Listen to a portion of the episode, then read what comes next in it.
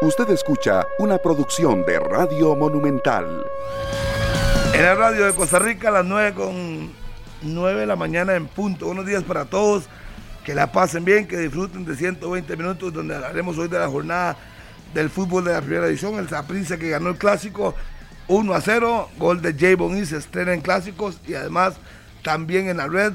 Buena asistencia de David El Loco Guzmán. Por su parte, el cartaginés perdió 3 por 1 ante el Herediano. Una expulsión muy temprana de Mauricio Montero, pero bien justificado. Pues al final, Herediano saca todo su arsenal y derrota sin apelaciones al conjunto del cartaginés. Por su parte, el Santos perdía 2 a 1, le dio vuelta al marcador, 5 por 3 gana un partido de muchos goles, donde el Santos se vaya acomodando la tabla.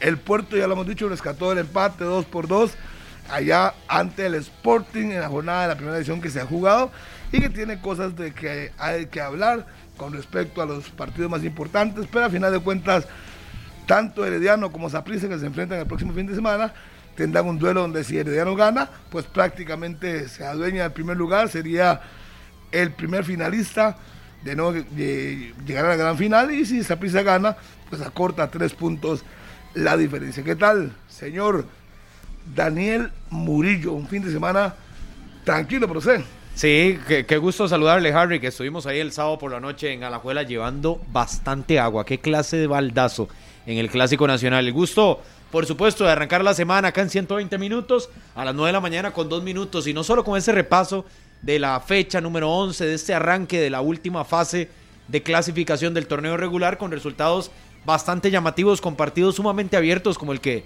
tuvimos ayer en el cierre entre el Santos y Grecia, que termina siendo victoria para el equipo guapileño 5 por 3, muchísimas anotaciones, equipos que a veces marcan, tienen ventajas y se terminan perdiendo ahí al final del el partido. Pérez también que logró ese desenlace, por lo menos con victoria de la mano de Luis Antonio Marín, la segunda en fila, y obviamente algunos valores que seguiremos analizando de situaciones que pasan dentro de la cancha, lo que se vive con los reclamos, expulsiones que van y vienen en la mayoría de los equipos. Ayer Ediano termina quedándose con nueve hombres, Cartaginés muy temprano con diez, la liga al cierre del medio tiempo también con diez, sin técnico, el técnico que va y le dice lo que le da la gana al referee central Ricardo Montero, de acuerdo o no, lo vimos ahí, inclusive estaba a la par de Carlos y nos volvíamos a ver los dos como diciendo, ¿qué es? Que le va a ir a, le va a ir a meter un golpe o le va a ir a hacer qué, porque la verdad que salió como un Miura realmente, don Fabián Coito, perdió la cabeza, situaciones que más allá de las decisiones arbitrales creo que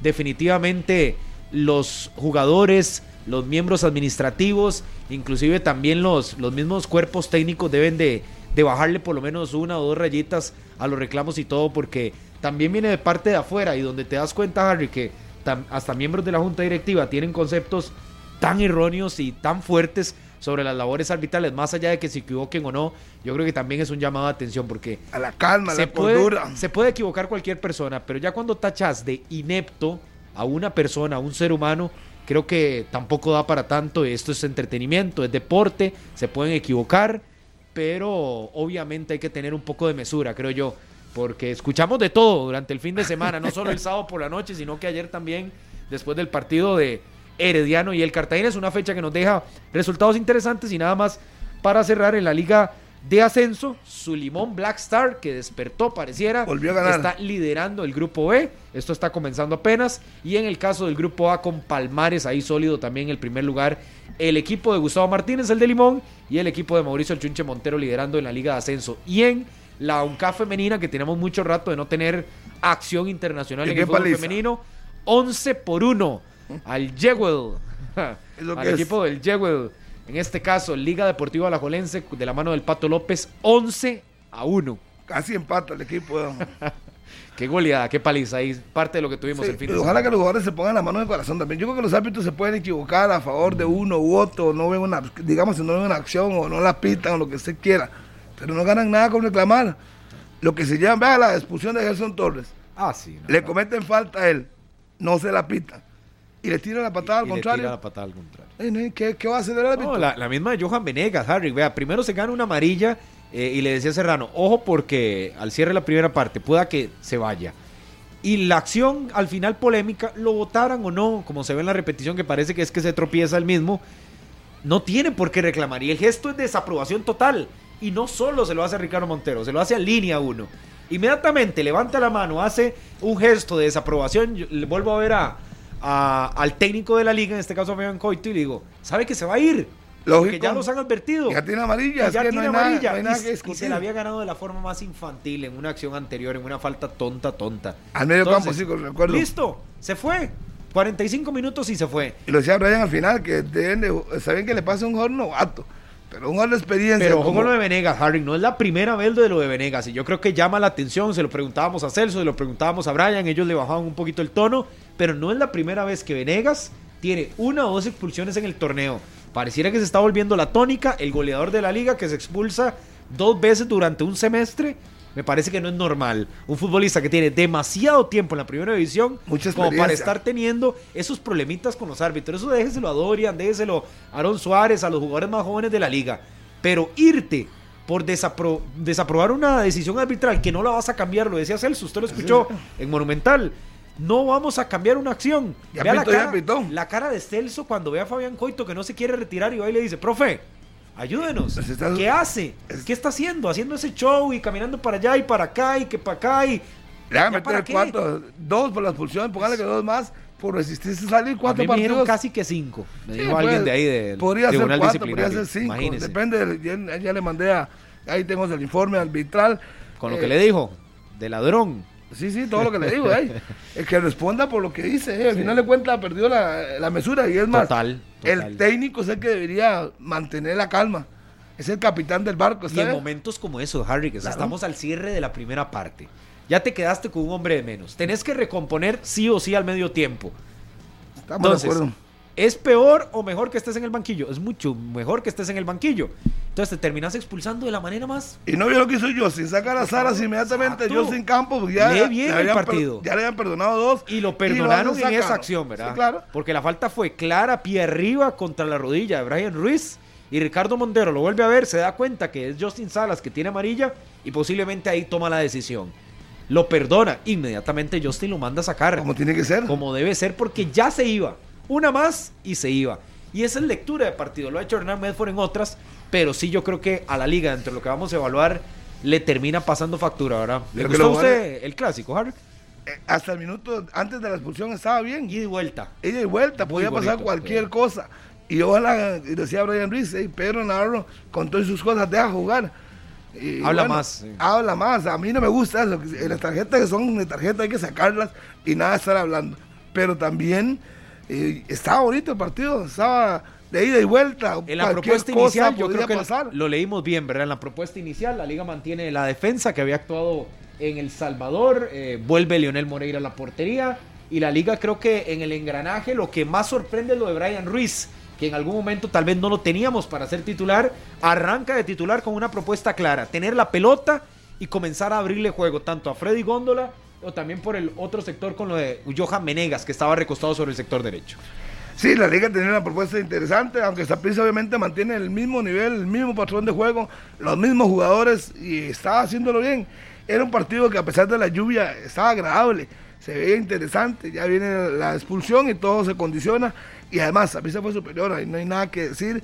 Cuando aprovechó su hombre de más, fue superior, tomó las riendas del juego, encuentro muy buen gol, una buena asistencia de, de David Guzmán para que el jugador eh, Javon Que ya lo había intentado, había tenido tres antes. Sí, claro, hay que No, cerca, cerca el gol. Yo bueno, lo digo, digo Justin, antes de la expulsión, nueve ocasiones de gol, cuatro claras. Y es cierto, inclusive una con error de Leonel Moreira, que pudo haber terminado en anotación. Esa, pues, precisamente, la suelta la en bola, 11. Javon Is y saca la bola a la línea del defensa. Increíble, ¿verdad? Eh, Es cierto que, que tuvo más eh, y más. Buenos días, es cierto que tuvo bastantes llegadas antes de, la expulsión, pero también antes de la expulsión la liga había llegado con peligro. Entonces, sí hay un factor determinante en el clásico que dice Justin que no se empañe la victoria de Saprissa por la expulsión. No, no se tiene que empañar, pero sí se tiene que decir que hay un factor que determina el rumbo que toma el clásico. Y es que la liga queda con 10 y evidentemente no tiene respuesta después a la Juelense con 10 hombres. Es más equipo el Saprissa. Y el clásico, si no hubiese sido por Leo Moreira, pudo haber terminado unos 2 a 0 o 3 Claro. a 0. Sí. ¿Verdad? Sí, Está- sí, sí. Estamos claros. Pero que de ahí a decir que eh, la expulsión no tiene ningún tipo de situación eh, dentro del final del partido, eso no es, eso no es real. Eh, eh, el partido te queda al final condicionado con el hombre menos, que termina a la Juelense perdiendo, y, y- y evidentemente el equipo pierde peso, en todo el sentido de la palabra, pierde peso en ofensiva. Eh, a, a- a la Juelense en el, eh, eh, en el, en el segundo tiempo prácticamente lo ves como un equipo inofensivo, ¿verdad? Llega un momento en el que decías, mira, la liga lo que puede producir es lo que haga de, de medio campo para adelante un poquitito, remates de larga distancia y demás, pero ya no generaba el peligro, ya no generaba las circunstancias estas de, de compromiso en el que le podía haber metido eh, al Saprisa algún otro hombre eh, que llegara ahí adelante a tener eh, eh, acompañamiento para Dorian Rodríguez. Yo creo que Dorian Rodríguez quedó muy, pero muy solito arriba. Sacrificado totalmente. Y luego cuando la liga intenta meter a este Rolando Blackburn, que realmente es un jugador demasiado limitado en sus condiciones, en el momento en el que está hoy, no lo hablo del pasado, de su trayectoria, puede tener una trayectoria enorme, pero ese es un jugador que a hoy a la Liga Deportiva Alajuelense no le ha generado ningún rédito. es claro que, que la Liga Arriba no, la Liga Arriba perdió todo y que el Saprissa más bien, todo lo contrario, tiene una eh, tiene un peso en ofensiva peligrosísimo con estos dos hombres, ¿verdad? Paradela y, y Jevon Is, que, que, son, que son fundamentales y que de nuevo se convierten en figuras fundamentales para este clásico nacional. Pero hay que decirlo bien, yo creo, Pablo. No solo que, que están bien, bien alineados, están con los movimientos muy a tope, sino que pasan por muy buen nivel de competencia. wow. Lo de Luis Paradela, lo del mismo Jay Bonis, que lo intentó en muchas ocasiones, que estuvo cerca de llegar a, a la anotación y que la termina consiguiendo con una buena recuperación de David Guzmán, que cierra el espacio para Jay Bonis que se lo marca y el jamaiquino que se termina filtrando. Sí creo que hay que darle mérito a la defensa de la liga, estuvo bien ordenada, lo de Cabalceta, si no es por la primera amarilla que se la gana muy temprano en el juego, estuvo bastante bien en la marca y no sé si observaron. No en estoy de acuerdo jugadas- yo con eso. En muchas jugadas como Alexis Gamboa le anticipa a Paradela, a Mariano y al mismo Jay Bonis y los hizo entrar en muchas ocasiones en desesperación, al punto que no sabían inclusive qué movimiento hacer porque se le estaba afianzando en la marca. Para mí fue de los más pilares porque si no hubiera sido una noche terrible más de lo que ya tapó Leonel Moreira. Lo, de la liga en defensa para mí sigue siendo el gran, el gran, la gran interrogante. A la Juelense además de que pierde peso en ofensiva, en defensa es un equipo tan vulnerable que el Saprissa por situaciones propias y, el, y reacción de Leo Moreira es que no hace más goles. Pero le llegó a la liga como quiso, por la izquierda, por la derecha y por el centro. Es tampoco es que le hace un baile, hay, hay jugadas donde le hacen un baile a los defensores de, la liga realmente complicados. Es decir, y decir acá que el Saprissa no hizo más goles por la defensa, no. Saprissa no hizo más goles por Leo Moreira, específicamente por reacciones del portero y porque al final tomaron malas decisiones algunos jugadores del es Saprissa. que sabe que creo, Pablo, Pero la- llegaron tan abiertamente, tan, tan- llegaron con tanta posibilidad. Los jugadores de la liga fueron vulnerables. Esa zona defensiva fue vulnerable cuando llegó la gente del Saprissa. Y, y- y- y- y perdón, pero yo sí vi otra vez lo mismo que le hemos visto a esta liga desde hace rato. En defensa es un equipo que no es sólido, es un equipo que comete mucho error. Es un equipo que, que no, para mí no se ve bien. Que puede haber tenido algunas ocasiones importantes eh, Cabalceta, eso sí. Pero no hablo uno de específico. Hablo como zona defensiva, la. Juelense no es fuerte en defensa. Pero, pero que pudo haber tenido una, una que otra posibilidad, que sacaron la, la pelota y todo lo demás, sí. Pero es que eso es lo de menos que se puede esperar de Es una que zona ¿sabe qué defensiva. es, Pablo? Pero ya aquí venir a decir que muy ordenada y demás, perdón, pero no. Yo nunca vi ordenada esa dentro, zona dentro defensiva. del Real, lo que pasa es que la liga Hay ha que tomar en tenido- cuenta sí que tuvo Exacto. que re- reestructurar Es su equipo, no tenía laterales. Pero aún Eso, naturales. antes, total, pero aún total. antes de la expulsión, aún antes de todo, usted ve la zona defensiva de la liga haciendo aguas. Usted ve a la zona defensiva de la liga regalando salida. Usted sigue viendo una zona defensiva que es que, es completamente vulnerable. Yo, yo no le echo toda la culpa a la defensa y se lo voy a decir por qué, que era lo que, lo que quería denotar. Y es porque el medio campo a la liga, cuando Alex López es el que está más atrás de Celso y sobre todo con Brian Ruiz, que Brian no le va a ayudar No en la parte de marcación, ahí pierde la liga un jugador importante en medio campo y Celso tiene que casi que duplicar su trabajo. Y con Alex López, cuando lo toman de espalda al marco, apaga y vámonos. La liga pierde a un futbolista que no te marca, que es lento y que solo tiene frutos cuando tiene la pelota él en posesión. Entonces, A mí me si Alex lo- lo López, que a Aubrey si Alex Davis López se no la tiene, Se lo llevará tan fácilmente para él. Las Sí, veces se lo y a velocidad, Se lo llevó. en el uno contra uno es que y a la espalda. diciendo, no es de reacomodo, no. Es que la zona defensiva de la liga, antes de la expulsión y después de la expulsión, seguía siendo presa fácil de la zona ofensiva del Saprissa. Es que a, a- a este muchacho, a Aubrey David, a Alexis Gamboa, al propio Cabalceta, usted veía que en ocasiones hasta les hacían un baile de jugadas de un lado para otro y no tenían reacción. Que era lento, es lo mismo, es lo mismo que le hemos visto a la Juelense en los últimos partidos. Yo, yo- yo no le veo nada distinto. Sí, como que hoy yo me venga y diga, "Mi- mira, ha mejorado en algo esta zona defensiva de la liga. No, no, sigue teniendo los mismos problemas.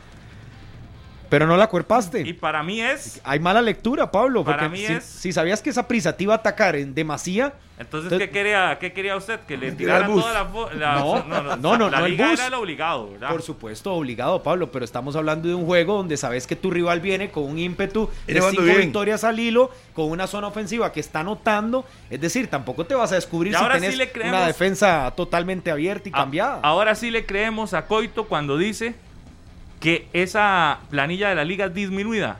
Si, si, el, si nosotros ya no le creemos viendo el partido del sábado, no hay cuándo creerle. Por supuesto, vea Claro. qué planilla más disminuida tiene la Juelense. Y ve a la banca. No le alcanzaba ni siquiera para hacer los, cam- los cinco cambios con jugadores de, de- de renombre. Y aparte de eso, usted dice, pierdo a Johan Menegas en zona ofensiva y, a, ¿y quién le queda? Sí, no Solo quedaba Era el único. El único. En un nivel Imagínate, bajísimo. Imagínate. Sí, sí. Sí. De bajo para abajo. A hoy uno tiene que entender lo que ha dicho el técnico y me parece que tiene todo el sentido y toda la razón que no es tan amplia la está mal armada, está mal armada, por eso es que uno a veces no comprende cosas, pero la, la planilla de la Juventus está mal armada, no le alcanza para los dos torneos y no le está alcanzando ni siquiera para suplir a quienes se te lesionan o está tan pésimo que desde que estaba Rudé, que no quería más delanteros, decidieron quedarse con dos hombres en punta y eso que Dorian hasta ahora le están dando oportunidad. Pero era, hubiese sido solo Johan Menegas y Blackburn. Es que Dorian se ha ganado él solito la oportunidad, pero está, está mal armada. O sea, yo comprendo aquí cuando el técnico dice no me alcanza, di, sí. Si tenés que jugar prácticamente 90 minutos con Brian Ruiz, Exacto. que no está para jugar los 90 minutos, ¿por qué? Porque los que están atrás no te están respondiendo. Di, es- es- está claro que no. Sí, porque a Brian Ruiz le sobró partido, ¿verdad? Pero es que también muy sábado. lenta. Le cambio, partido. había que meter a Bernal desde hace mucho rato. Sí, también, Pero digamos, es que Bernal es que- no pesa todavía. Pero por lo menos de lo que estaba haciendo Brian, a lo que puede hacer Bernal, ayudarle en la marca y quitarle un poco la bola a esa prisa, no lo hizo. Yo Desde que el muy se quedó con 11, ya Brian estaba prácticamente con el cupo ya. De Era más. hora de meter a Bernal para que pusiera un hombre más de marca que le ayudara López y que Celso se encargara de distribución. Ahora es muy fácil. Y además de que diario iba a pues. atacarlo. Vea los primeros minutos del segundo tiempo. Saprissa se le fue encima. Y La indicación de Justin era, por eso cambió a Ricardo Blanco al sector derecho, para que le diera más salida y fuera precisamente el que insistiera más por ese lado. Obviamente, porque Carlos Mora lo tenía más marcado, de hecho lo tenía casi que en raya, no lo dejaba correr la banda y Ricardo Blanco por el sector izquierdo, hasta le decía a Justin, corte al centro e intente hacerla por dentro para que pueda desestabilizarlo, porque es el pie más débil de Carlos Mora, que es estaba lateral por derecha. Entonces, bajo nivel, y también, no, También. es que, es que, Es también. es- es que no, no, la liga no tiene para Es dónde que va lo de góndola. Pregunta mucho sobre expulsados, sea. lesionados, bajo nivel, mala lectura. de- Y el equipo se ve cansado, Harry. El equipo Mientras se ve, en se el ve otro cansado. lado ves a Todo un equipo contrario. que anda bien, Bien, físicamente, a un equipo que tiene Hambre. figuras que realmente le han llegado Aportar. a meter presión al resto, pero no solo eso, sino que han llegado a generar goles, a generar jugadas de peligro, a darle, a darle seguridad a una zona defensiva. Si usted hoy me dice que hay seguridad porque, a ver, Daniel, perdón, pero usted dijo ahora que la zona defensiva de la liga por lo menos daba seguridad. La zona defensiva que a mí sí me da seguridad es cuando yo veo a Pablo Arboin, a este Kendall Waston, Y a Fidel. a Fidel Escobar y a Ricardo Blanco, que no lo hacen mal, ahí atrás. Y ahí le digo, mire, veo esos cuatro versus los cuatro de la liga. Ah, no, jamás. Y no, No, no, jamás. esto sí es Lógico, dar seguridad. lógico. Entonces usted el, el otro No, yo- día yo- veía a Pablo Arboin con, con Kendall, los dos altos, Bajado, sí. los dos con eh, a- en cuerpo no se los van a llevar. Sí, la fortaleza física es mucho mayor Y arriba se impusieron. y en tienen condiciones también de buena marca, terminas diciendo, y a eso le sumas que David Guzmán marca también, entonces estamos hablando de, a algunos no les gustará la forma de marcar de Guzmán, ¿verdad? Y, y- y Y le claramente, aunque Juan Carlos Rojas ayer lo estaba candidateando para selección nacional Total. en su. Twitter, Total. ¿verdad? A mí no me gusta la forma de marcar de Guzmán, pero por lo menos uno sabe que marca. Entonces usted ahí donde usted termina diciendo que, que, que ahí sí hay una zona defensiva Pablo, pero es que por eso, pero estás hablando de cinco defensores Versus y de un volante de contención. Entonces vuelvo a lo que yo le diga. Yo no es que esté defendiendo el trabajo de la, de la liga y la defensa de Coito. Es que esa defensa se ve mal vulnerada porque no lees No, un no, no. partido donde te van a atacar No, y entonces no tiene, pero usted vio- no tiene un Celso. Pero usted vio un Saprissa defensivo con cinco hombres y con un marcador. Pero Saprissa- pero y la por eso liga es con que- cuatro y con uno adelantado, como es Alex López, más bien se vio vulnerado. Sí, pero es que Alex Entonces- López no es la, la, la función de Alex López no es de marcar. Correcto, la pero lo de tenés adelante es de la, la de- línea. la de Celso. lanzar. Exacto, La de Celso es la que está la, la de Celso es la que cumple con Guzmán.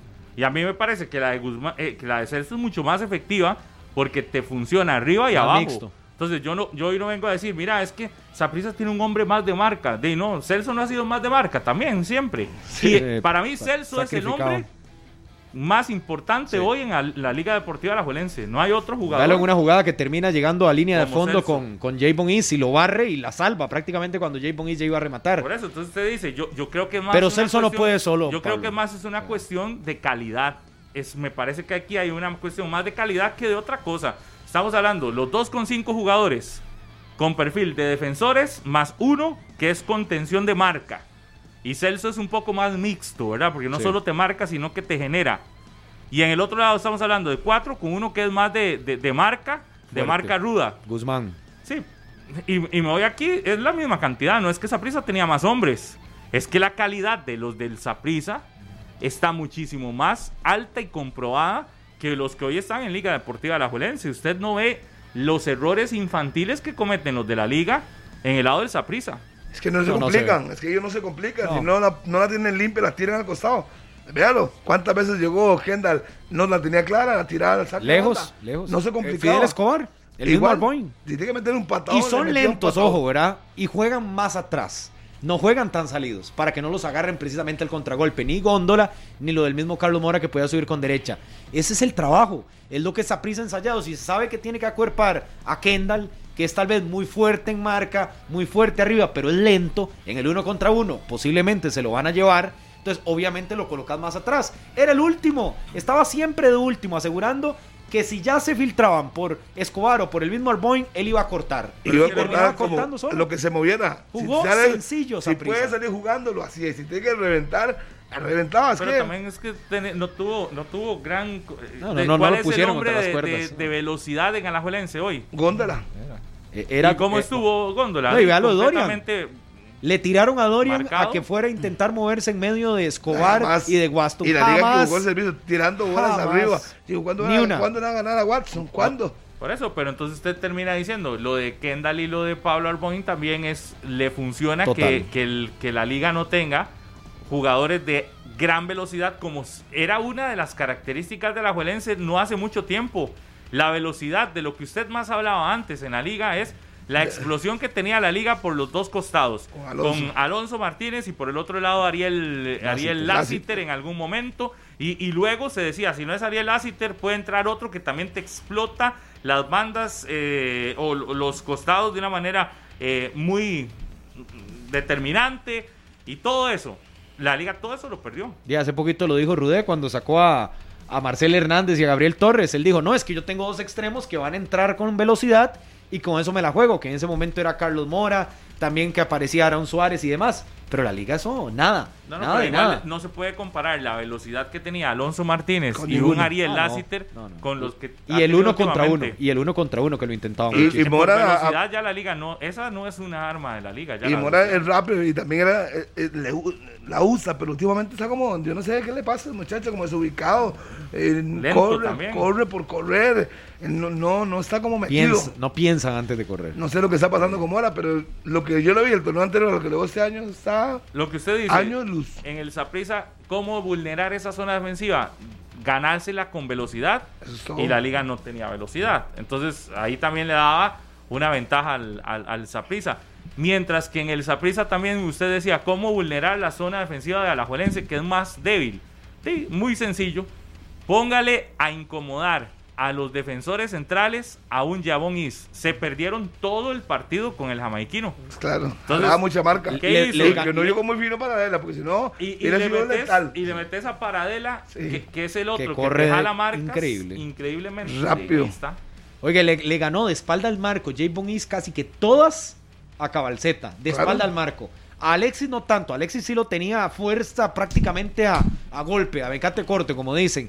Pero a espaldas, a Eric Cabalceta le ganó casi Es todas. muy- es que muy fuerte. Bajaba la pelota, no, y cubriéndola. Se me parece mucho a Eric Scott en sus mejores tiempos, donde sabe cubrir la pelota, la maja, tira el cuerpo para atrás y automáticamente se quedaba con la pelota, se la servía a Mariano, se la servía a Paradela y iba de frente a, a portería.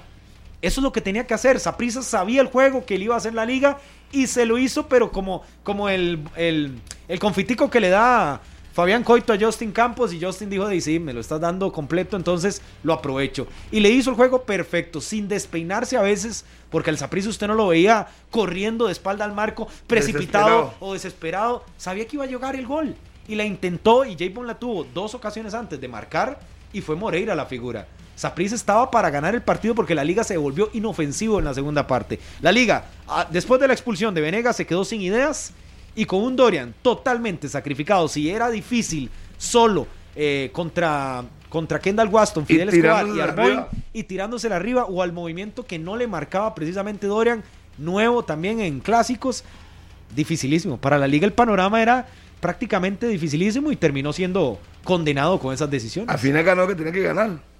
El que fue mejor, el que fue Sí, mejor. El que tenía que ganar. Salió favorito y lo demostró en la cancha. Y si no le metió más, fue porque Moreira lo evitó. Sí. Pero Saprissa actuó como uno siempre espera. El que es favorito tiene que salir a buscar el juego y a poner orden. Así lo hizo. Y no se despeinó. Es más, le digo, no anduvo muy, mucho Zamora y no anduvo Paradela. Dos menos.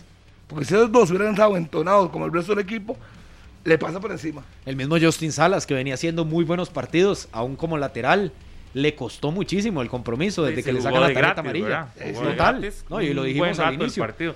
Pero lo que, lo que yo sí veo es que al final, el, el, el- en, en Saprissa, este Saprissa de seis partidos de victorias consecutivas, ya lo habíamos visto. Sí, aquí el pasado. tema es, el tema aquí es que este Saprissa de seis victorias consecutivas, parece que Coito no lo había visto. No, yo creo que no. Por la forma en cómo le alinea, yo creo que no. Porque si, si usted me pregunta, Pablo, y ese debate lo tenía el sábado por la noche después del partido con algunos aficionados, ¿qué quiso hacer con Brian Ruiz en cancha? Es decir, está bien, lo descansaste toda la semana, no viajó a El Salvador, querés tener más la posición de la pelota y no cedérsela a Mariano. Ok, durante los primeros minutos, Mariano casi no tocó la pelota. Y fue más bien Brian con Celso en esa sesión con, Bra- con Alex López. Pero ¿qué pasaba en la contra? No todo el partido ibas a tener la pelota. No todo el partido Brian te iba a aguantar a 100% de Lo que rendimiento. era una especie de distracción con Brian para que lanzara por los costados a Góndola y, y ¿Pero Mora. pasó? No, ¿Pasó? eh, no. No, pero, pero no, lo de nunca- Brian nunca fue llegó. positivo mientras Nunca llegó. estuvo la liga con con 11. 11. Sí, sí, con 11 Cuando- se bien. Venegas pero- la, Cuando la liga estuvo con 11, Pablo, la pero liga sí llegó en ocasiones. Llegó, pero no ocasiones que vos dijeras clarísimas. Tuvo una, una No, no, de pero es que- chamorro, una y- única. Pero es que. De no- gol, claro, No ¿verdad? puedes tener tampoco. eh, eh, ¿qué- ¿A qué otro ibas a poner? Dentro de las, opor- de las opciones que tenías en el banquillo, ¿qué- ¿quién podía cumplirte lo de Brian Ruiz? Si hacías el cambio y metías a Bernal Alfaro, estabas de una vez prácticamente entregando la posibilidad de, de jugadas en ofensiva y demás. Entonces, está claro que Brian Ruiz viene a cumplir una necesidad que tenía el técnico de acuerdo a lo que, A lo que había. hay disponible Eh, para ese es partido. No Entonces más. usted dice,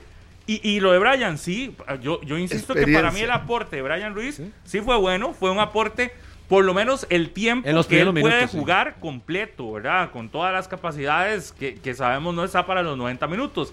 Pero es que en el segundo tiempo ya estás con un hombre menos, él también más cargado físicamente, y volteas y en el banquillo no hay una figura ni siquiera cercana a lo que te puede aportar un jugador como Brian Ruiz. Entonces ahí usted tiene que aguantarlo lo más que se pueda. Pero yo hoy no digo que el aporte de Ruiz haya sido malo. Al contrario, me parece que es el aporte que necesitaba la Juelense en ese momento porque no tenía nadie más. Es decir, si usted me dijera, es que saque a Ruiz porque tiene a otro similar en el banquillo, ya ahí sí le doy la razón. Pero es que si sacaba a Ruiz, ¿a quién iba a A perder? mí, a mí lo que A mí- no, me- a a mí mí- lo que yo- no me yo- termina de llenar de la liga con Ruiz es que está bien, yo sé el juego de Brian Ruiz y sé lo que intentó hacer Coito. Lo que digo es que estuvo lejos de lo que quería hacer, Claro. que se viera en la cancha en el primer tiempo. Pero es- fue porque ya el de segundo Ruiz. tiempo Fue No, culpa de Ruiz. No, Pero no es yo- culpa de Ruiz. pero yo pensaba, pero es el, es el cambio que no venía haciendo que- en la liga. que- es decir, uno podría- hemos visto a la liga sin Ruiz y a la liga con Sí, Ruiz desde- y juega diferente. Pero desde el, desde, el, desde el inicio del partido, ¿dónde ves? A ver, la liga tiene errores en defensa cuando está 11 contra 11. Total. La salida de Alajuelense no es clara. El balón Sí, eso no es culpa de Ruiz. Exactamente. Pero cuando la bola iba a Ruiz- ¿cómo, cul- ¿Cómo culpas a Ruiz? Los primeros 45 minutos de la liga, la liga tiene ocasiones. La liga por lo menos se acerca al marco de, de- de Chamorro y muchas gracias a buenos pases de Brian Ruiz. Por eso yo digo, hoy, hoy yo aquí me desmarco completamente de Murillo. Yo no veo com- para nada responsabilidad de Ruiz Entonces, ¿cuál es la en el resultado. eh, La liga, yo- la liga en su planteamiento el- inicial, el ¿dónde se resultado equivoca? principal está en el error de Johan Venegas. El número uno, para mí, lo número uno es la responsabilidad del jugador que te deja otra vez en un partido importante con 10 hombres. Número uno. Y número dos, que hay una zona defensiva que no está generando la tranquilidad, la fortaleza que un equipo como Alajuelense necesita. A la liga le hacen goles siempre. Siempre recibe un gol. En algún momento va a recibir goles. Vea que el Santos solo tiene dos victorias. Ayer contra Grecia y contra Liga Deportiva Alajuelense. Son los equipos que le han logrado el, el rival más débil de este torneo. Solo a dos le ha ganado y uno de esos es Alajuelense. ¿En qué? Con zonas defensivas que son vulnerables. La zona defensiva de la liga para mí no da seguridad. Y el 13 es que arriba tenés en el, ban- en el banquillo Sí. a un jugador que no te aporta Nada. nada. nada. Entonces, a- para, para mí, yo no, aquí yo jamás de Brian Ruiz responsable del, del resultado final del clásico. No, no, nunca. no, no. No, para no, nada. No, en el resultado final, pero yo, hablo del yo- planteamiento yo- yo inicial. pensaba cuando, cuando- usted arranca. yo digo, ok, Pero entonces, él- ¿cuál es la otra opción? Bernal y subiera de López. Yo- Yo, yo pensé- yo hubiera creí que iba a así, hacer eso. Y yo Alex, creí López, que iba a y jugar Alex así. López te ha resuelto en Pero- los momentos Pero que ante- te pero- pero atrás Ante- no. Ante la necesidad de tener 10 Exacto. hombres, era lo más fácil poner un marcado Pero natural. usted está hablando cuando ya le expulsaron a un hombre. Sí, claro. Sí. Ah, ok. Yo estoy hablando El porque inicio. Daniel Sí, está de hablando inicio, de del arranque del partido. Ah, no, no, Daniel es- responsabilidad de Coito haber metido a Brian Ruiz. Jamás, Él- intentó algo jamás. con Fabián Si Coy. lo Él- él descansó, era, algo con era obvio que iba a ser de la partida, no tiene a Sí, los Suárez. pero lo que planteó no lo termina ejecutando la liga. Es que mientras que estuvo con 11 no se vio mal. no, no Ajá. se vio mal. Entonces pero no, usted no puede decir que. de anotar Usted no puede, pero tampoco. Pero es que no se sabe. Por lo menos, hasta antes de la expulsión, se veía bien. Era un partido. Era un partido y vuelta. Entonces uno dice, ok, se queda con 10. ¿Qué pensé yo? Va a soltar a Ale López, saca a Brian y pone a Bernal para que le ayude a marcar.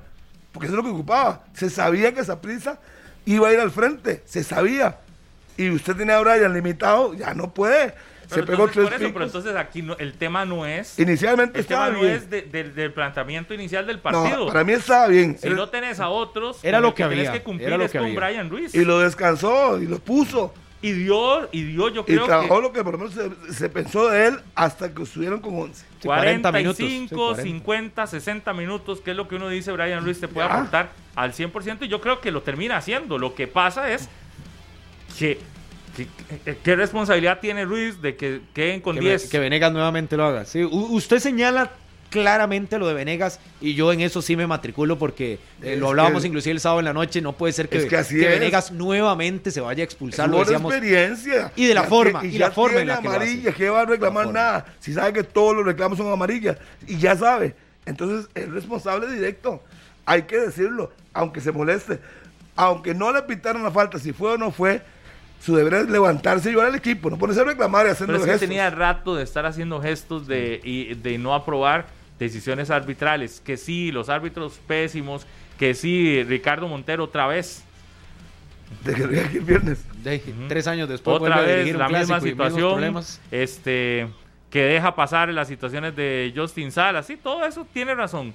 Pero en lo que no puede tener razón es que usted pierda la cabeza. Si está en cancha. Lo de, eh, para mí, lo de Coito, que aunque todos digan que, que se ve feo y todo lo demás, eso es un estilo Justin a, a otro nivel. Yo lo vi igual. Sí, ¿Sabe qué hizo Co- Coito? Sabía que estaba con 10 hombres Cortar metió el juego en un congelador cuatro minutos para que el primer tiempo terminara sin ritmo Rápido. de nada. Y eso tenemos tiempo de no verlo en un técnico de la liga. Algunos lo desaprobarán y otros lo aprobarán. Lo que yo voy es que es al estilo de técnicos que ya hemos visto acá. O de gerentes que ya hemos visto acá, que se meten a la cancha. O de, de- ese es un estilo. Guste o no guste es un estilo. Lo que yo sí, Sí. leo, que ese estilo lo que buscó fue Parar el Parar completamente la opción de que el Saprissa estaba con uno más, que estaba a punto de terminar el primer tiempo, no era lo mismo irse al descanso, con el empate que Replantear. igual no le, no le funcionó, pero porque terminó perdiendo. Pero porque no cambió nada para el segundo tiempo. Que Pero es ahí que- donde que- yo digo pero que tenía cuando banquillo cambiar. también y Sí. decís que tengo. No, yo sé, no, no, no. La planilla corta era corta, pero y quedarse también de brazos cruzados e intentar el mismo juego, que ya la liga tenía un hombre menos con 10 hombres en cancha, ya no iba a ser el mismo juego. O sea, el partido cambió desde la expulsión. Y el partido para la segunda parte iba a ser someter a la liga de parte de Justin Campos. Justin desde que sale en el segundo tiempo les dice, vamos con todo. Y si, no sé si lo recuerdan, que inclusive tiran pelotazo largo de un solo buscando a Kendall Waston en una primera acción de cabeza. Cambia sus laterales y va con todo a arrollarlo. Entonces la liga desde, ese, desde esa perspectiva con Coito tenía que cambiar un poco. Ah, pues se lo veo muy O sea, fácil. Porque tener la salida es más que rápida. Él es consecuente. Porque el partido contra Herediano se queda con un hombre menos y no cambió tampoco. Y, y terminó alcanzó el empate. Sí, él, él dijo, "Ey, sí, me puede funcionar, voy a esperar un tiempo prudencial. En eso yo digo, está bien, 10 minutos. A ver si realmente no lo están sometiendo. Y es lo que hizo contra Herediano. Bueno, Tal y le usted- aguantó, le pero tal aguantó. vez usted tiene chance más más, de 70. aguantar ese, ese, e- esa situación con una zona defensiva más, Más segura. más segura, con una zona defensiva no tan, no tan vulnerable como la que está hoy teniendo la Juelense. Hoy, hoy yo me imagino que el, en el Saprissa sabían cuáles son las debilidades de la liga atrás. Por eso digo, lo de Saprissa es muy calcado a lo que habíamos visto la semana anterior en Punta Arenas. Vea, lo de Saprissa es seis partidos seguidos donde tenés que ver qué está haciendo el equipo del Saprissa y qué es lo que hace. Muy claro, Saprissa está muy bien resguardado atrás. Es un equipo que recibe muy poco gol. Uno y eso no solamente por la situación de, Chamo- de Chamorro que anda bien, sino porque defensa. además tiene una defensa fuerte, una defensa que arriba va bien, una defensa que te corta jugadas antes de que se terminen de fabricar, una defensa que se ha entendido perfectamente entre los centrales y los jugadores que están en los costados. Me parece que ahí es donde usted ve que el Saprissa es muy difícil de vulnerar y además que tiene arriba jugadores que, te, que, que en algún gol. momento te harán una anotación. Entonces lo del medio campo, vea que ya lo de Mariano no es tan vistosísimo, aunque hace jugadas extraordinarias. Lo de Mariano es de súper destacado, pero no es el hombre aquel que usted antes veía y decía, pero es que todo el fútbol de Saprissa se mueve solo por Mariano. Hoy sí, se mueve por Mariano, Pero tiene pero hay, un alternativas. actor, hay dos actores que también son principales Claro. que te hacen ver mejor todavía adelante el equipo. Entonces, tenés seis partidos seguidos ganando, solo un gol en contra. Lo que estás observando del Saprissa hoy es un equipo demasiado fuerte y que las victorias le están dando una confianza y una seguridad a este equipo que está llegando a la jornada 11 con un pico de rendimiento muy alto. No sé si ya llegó a lo más alto de su pico de rendimiento, pero que está, sigue creciendo. Y, lo ves creciendo. Y lo ves cada vez que, ves un partido de Saprissa, termina diciendo uno, mira, ahora viene el domingo contra Herediano, la prueba de fuego más, más importante del campeonato. El partido que yo creo que todos queremos ver, porque son los dos mejores del torneo hasta el momento. Eh, y, y vendrá esta otra prueba de fuego, pero, pero es claro que hoy tenemos un Saprisa en una mejor versión del Saprisa que yo no sé hace cuántos torneos no la vemos, tan sólida y tan compacta. Y completa, sobre todo por la cantidad de jugadores. Habíamos visto al Saprissa sin algunas No, y figuras. que sobran, porque hay jugadores que usted termina diciendo no, in- no tienen minutos y que Ingresa no de variante. Marvin Angulo con una labor específica, era tomar la pelota y lanzar a la contra. Pero es la Ya misma variante de siempre. Alemán. Ahí está. Pero es un jugador que en cualquier otro equipo posiblemente sería titular, con el nivel histórico que ha tenido. A y mí entra me- de variante. A mí me llamó la atención a, de nuevo era Andy. Reyes de, de variante. Sí, estás viendo que le está dando, aunque sea minutos, un par. Lo está respaldando. Justin. Le sacó la campana a muchos partidos, ahora le da minutos, apenas pueda, le da minutos. Y, y que usted termina ahí, de, bueno, eh, lo mismo, esa prisa. Está, está el partido controlado sin mayor problema. Lo que hago es meter a jugadores que, te, que le generen dolores de cabeza al rival, pero, pero sin comprometer el juego. Usted ve, nunca compromete con variantes el juego. Entonces ves a un equipo que yo creo que también en eso sí tiene, que, tiene toda la razón. Y es que solo está compitiendo en un torneo y entonces le da tiempo de armarse, de, de, de, de- de aguantar, de, de- de- Trabajar semana de trabajar. Claro. Y lo dijeron de todos los recuperar jugadores. futbolistas, y eso está claro que le da un, un plus al Deportivo Saprissa. Pero es, pero es una es un buen trabajo. Al final, hoy, hoy uno se sienta a ver, Saprissa es muy fuerte. Y lo tenés que comparar con el otro que es, está fuerte también, que ha sido fuerte todo el torneo, que es el Herediano. Herediano. ¿Y quién se acuerda hoy de Ariel? ¿Quién se acuerda de Sinclair? Nadie. ¿Quién se acuerda de quién era su De? Bolaños. De Ryan Bolaños, que Bolaños. quedó fuera. Carlos Villegas Cristian quedó Bolaños. fuera. Cristian. Carlos. Cristian también. Ay, Los refuerzos llegaron a aportar. Pero era lo que querían, lo dijeron los futbolistas antes y después del partido, inclusive Justin Campos en conferencia de prensa. Eso era lo que quería Saprisa, que Es se que respetara ya- el ADN y que llegaran a competir. Es que ya no saben, la es banca. que también tienen que ser muy conscientes. Vuelven a ver, llegó fulano, mengano, un torneo goodbye y me dan la oportunidad a mí. Yo tengo que partirme el alma. Lo de Pablo Arbón jugando con mucho cuidado, sin cometer faltas torpes. Usted lo ve. Pero ¿te- ¿cuánto tiempo tenemos de no ver un Saprissa tan fuerte, por lo menos en una fase regular? No, hace rato. Un rato. Hace rato. Un rato. tan ya hoy hoy candidato a, a ser de los mejores equipos junto al Herediano. Es que lo del Herediano no es no es nada nuevo. Al Herediano lo vemos fuerte cada dos torneos aproximadamente. y ve pronto que es un equipo muy fuerte. El torneo siguiente como que se debilita, igual entra a semifinales, pero pero pero como que hay cada torneo y medio usted ve a un Herediano peleando desde arranque un una, un, un primerísimo lugar y todo esto, ¿verdad? Ojo, nunca queda fuera de semifinales, pero Con hay torneos donde quizás no son tan, no son tan fuertes. Pero es común ver al Herediano fuerte. El Saprissa teníamos rato de no ver un Saprissa fuerte, Yo tan fuerte como el de Carlos Watson, yo creo. Yo creo que el último la prisa fuerte que vi fue el de Watson. Y que juegue bien. Aparte de eso, porque juega No, bien. y golea. A ver, porque también tiene mucho caudal futbolístico. O sea, si no fuera, ya lo dijimos muchas veces, si no fuera lo de Moreira, Saprissa hubiera goleado en Alajuela. A como golea Antibás a los rivales, a Pérez, a Grecia, a San Carlos. Y no solo eso, sino que también evita goles. Es decir, el Saprissa se construye de atrás para adelante con un portero que ninguno de nosotros tenía en la, ahí de, en la prevista de que iba a ser titular, iba a jugar bien como Kevin Chamorro. Nos olvidamos de Aaron Cruz. Ya lo Pareciera querían- que, lo que ahí está, sacar. pero que lo querían sacar, muchas veces lo chiflaban y demás, y hoy está prácticamente consolidado en la portería. La defensa imbatida con solo un gol en contra en seis partidos y además de eso en ofensiva, ¿cuántos goles ha marcado Saprisa? De los equipos más goleadores del torneo. Entonces, estamos viendo línea por línea un Saprisa que tiene un técnico que sabe cómo utilizar unas Pero- fichas que están bien. Vea qué interesante lo de Chamorro.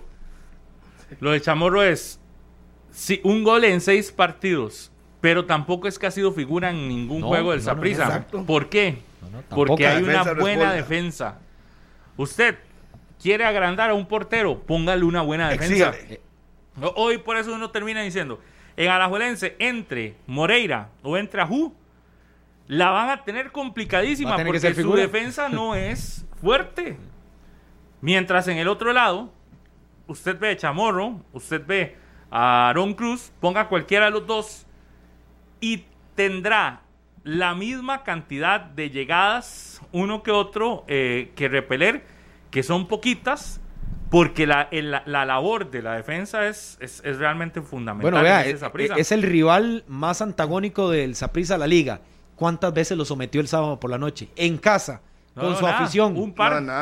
Así que de apremio, una en el primer tiempo de Chamorro, que tuvo que salir rápido de no, un cabezazo. Pero las Gonda, demás, sí. El la de Gonda, nada más, a una esquinita. Y las demás, nada. Por eso, usted, usted nada hoy, de nada. Hoy, hoy, hay que reconocerle, Chamorro no recibe goles, pero además de lo de Chamorro hay que reconocer la zona defensiva. Sí. En el Saprissa lo más destacado. Lo más destacado. Y usted arma un equipo de atrás para adelante, dicen, dicen los que conocen, los que saben. Y la buscó Pablo, la buscó Justin, ¿verdad? intentando con Ryan Bolaños por un lado, intentando lo de Ricardo Blanco, lo de Gerald Taylor, después pasando a otro central cuando no tuvo a Escobar, cuando no tuvo a Kendall Waston por diversas situaciones también, recompuso y ahora la que tiene. Es que no hay confort, es la mejor. Murillo, es que es muy fácil ahora porque, digamos, el día que puso a Jalen Haden, ¿cuánto tenerlo jugar? Y sabía que su oportunidad era demostrar al técnico, aquí estoy, levanto la Pero mano. nada. Volvió Fidel, sigue jugando. Pero, por eso usted, pero, pero también usted tiene una garantía. ¿Cuál es la garantía? Kendall es defensa de selección nacional. Fidel es defensa panameño, de, selección, de selección, nacional de ese país.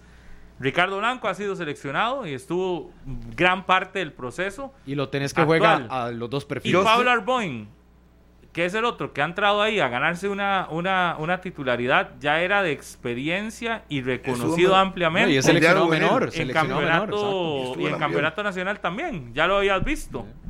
Entonces, digamos, aquí no es improvisar nada. Aquí es ver jugadores con trayectoria y con bastante eh, fortaleza en todo el sentido de la palabra. Y le faltó. Salas, que también estaba en selección, ah, está peleando un, y un mundial por también. Ejemplo, pero que el clásico le quedó grande, o sea, creo que no, no, no, estuvo, ayer no, estuvo, fino. Que el, sábado, no, pero que venía haciendo Jugando un buen papel, sí, digamos. total. Pero te vas al otro lado, y por eso es que yo insisto que el gran peso está acá te vas al otro lado y en el otro lado de jugadores que han destacado en, en dónde?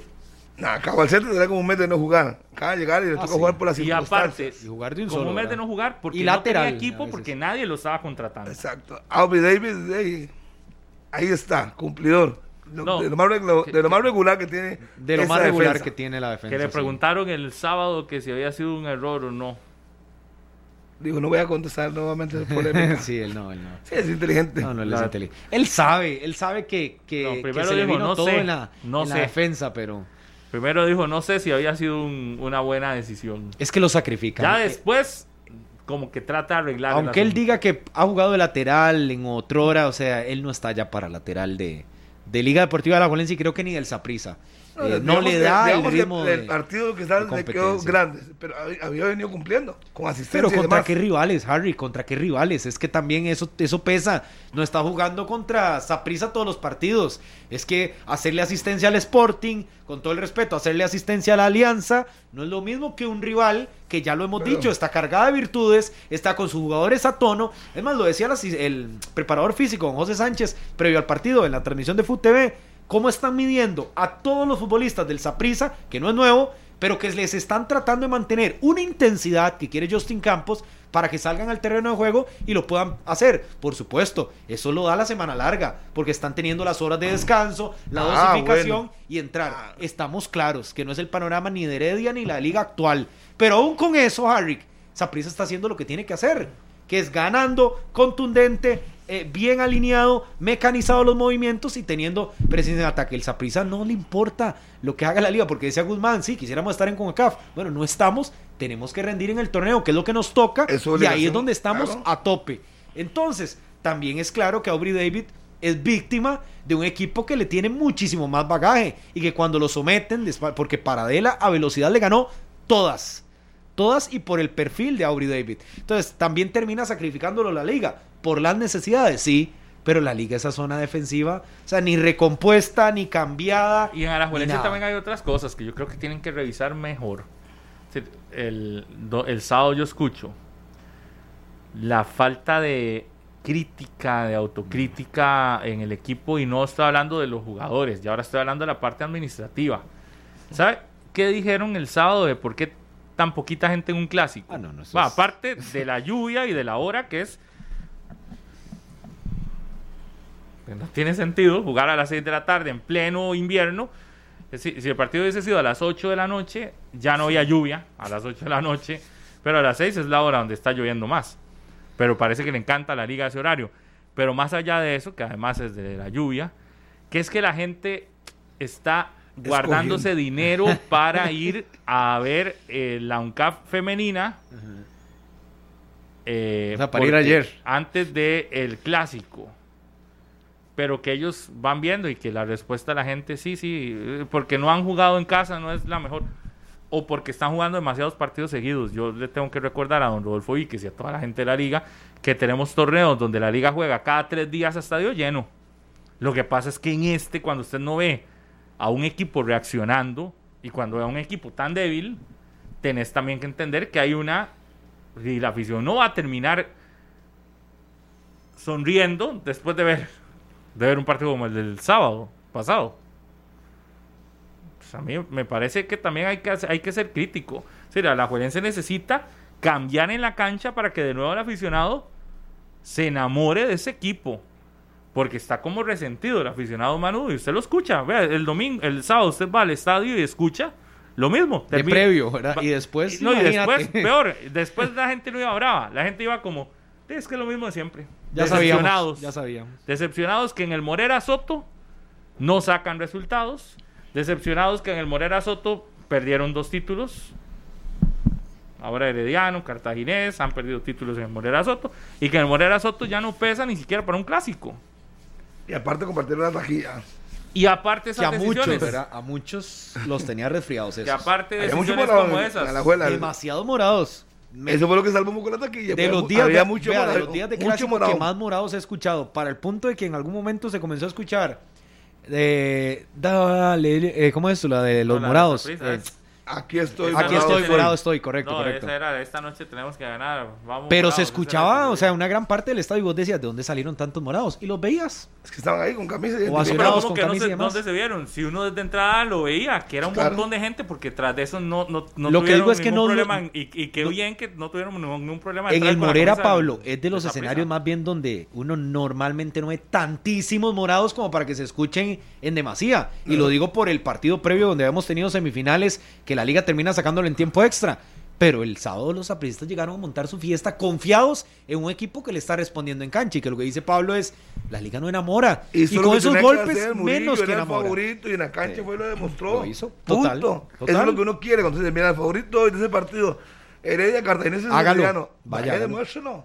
Y no solo eso, el fútbol también que practica. O sea, yo creo que un equipo termina encantando a sus aficionados más allá de los fracasos anteriores cuando lo ves en cancha sólido, línea por línea, jugando bien, con sus jugadores metidos. Usted vio a todos ¿Sabe cómo va a ser el- en metidos de cueva lleno. el, el domingo? Ah.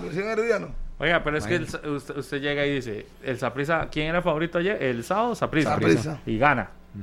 En los torneos anteriores, Era ¿quién favorito era en la liga favorito y la liga? Perdía y más bien levantaba. Al rival que estaba muertos. Sí. Entonces, eh, hay diferencias y por eso es que usted termina.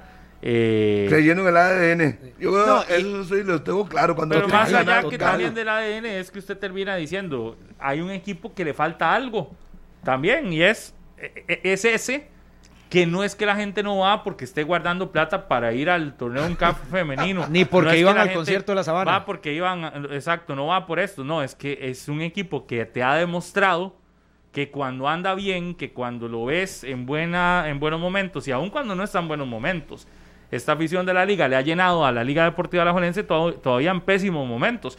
Pero es que también todo llega a cansar.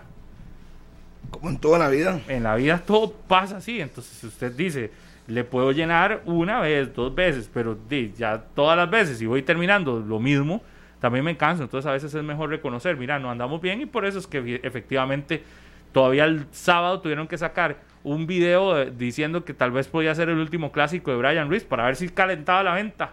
Y ni aún así Y no calentó. No, y aparte, ¿cómo le haces eso a la afición de ponerle un partido a la hora de pleno aguacero? Sí, porque llovió desde la previa, Sí. de- durante el partido, y es que viera qué clase de Y baldazo, en la noche, Sí, y en la noche nada. Después de bueno, cuando ocho, salimos del estadio ya no ya llovía. ya no llovía. No. Sí, a eso de las ocho y media, nueve de la noche ya no llovía nada. Nada, de Nada. Noche perfecta. como han sido casi todas. Sí, además aquí me piden que usted dijo que al principio que casi quiebra Justin. Que le dio a la rodilla, que le dio más Sí. abajo la rodilla. No, no, Pero para mí sí es falta. No, porque por ahí me lo ponen. La bola está, Brian tenía la bola controlada, le pone Correcto. la plancha, es donde viene la falta, pero nunca le fue Sí, la. no, rodilla. no le da la rodilla, le da abajo. Como Pero, decía falta para mí sí es. Sí, falta. porque ahí me lo ponían también con el le digo video. al aficionado, estamos de acuerdo.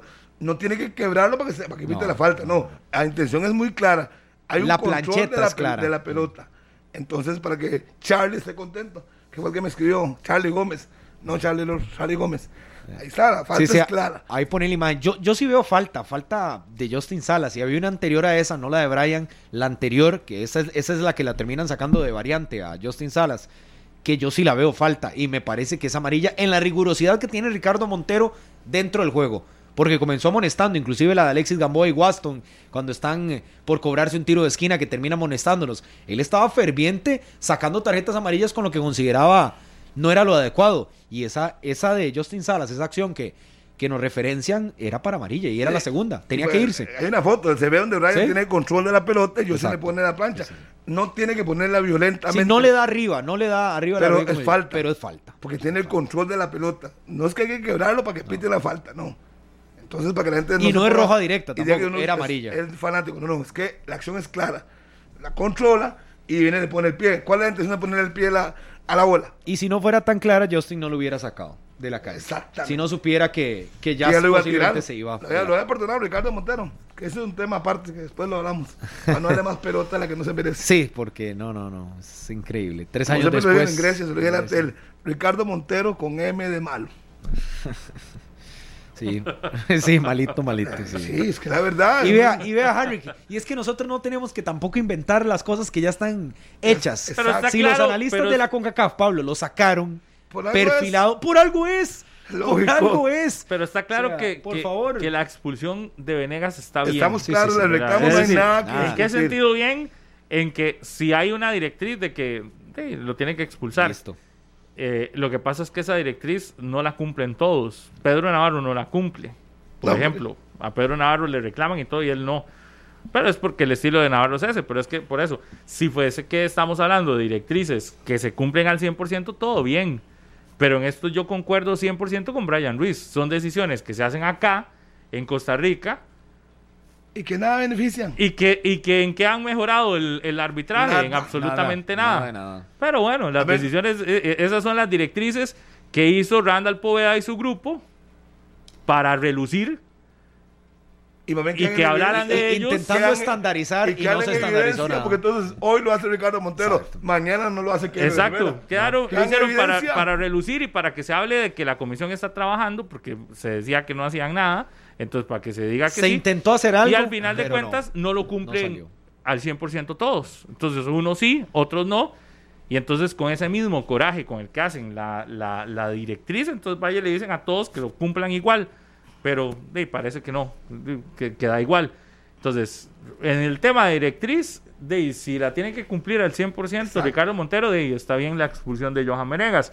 Lo que está mal es que a. Justin Salas le haya permitido tantas situaciones y que, y que no pasara a más. Me parece que ahí es donde está. Me parece a mí lo, lo, lo peor. Igual Luego, ya viendo la jugada de lo de Johan Menegas, si fue falta o no, a mí me parece que el- la toma está clara que no hay que no, falta. que se tropieza.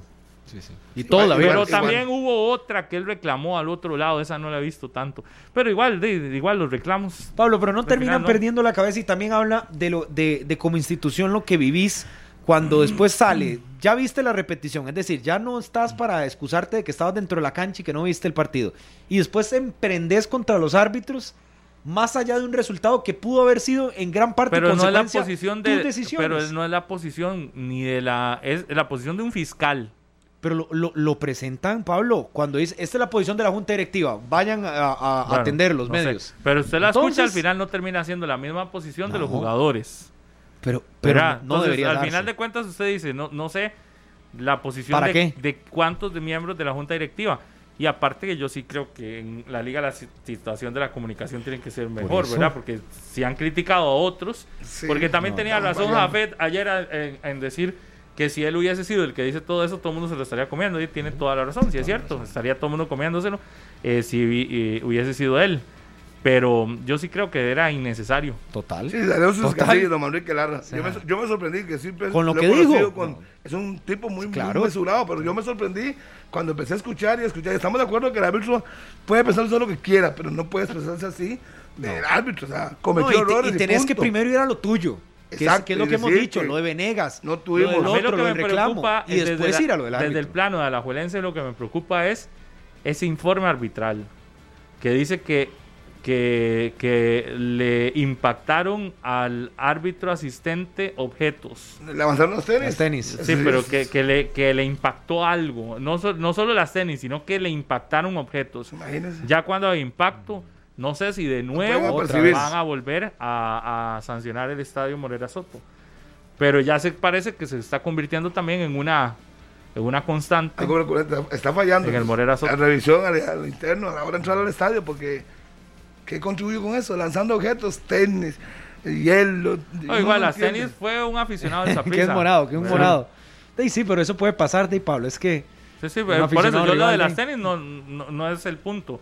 El punto es que el informe dice que hubo objetos que le impactaron al asistente. Dos.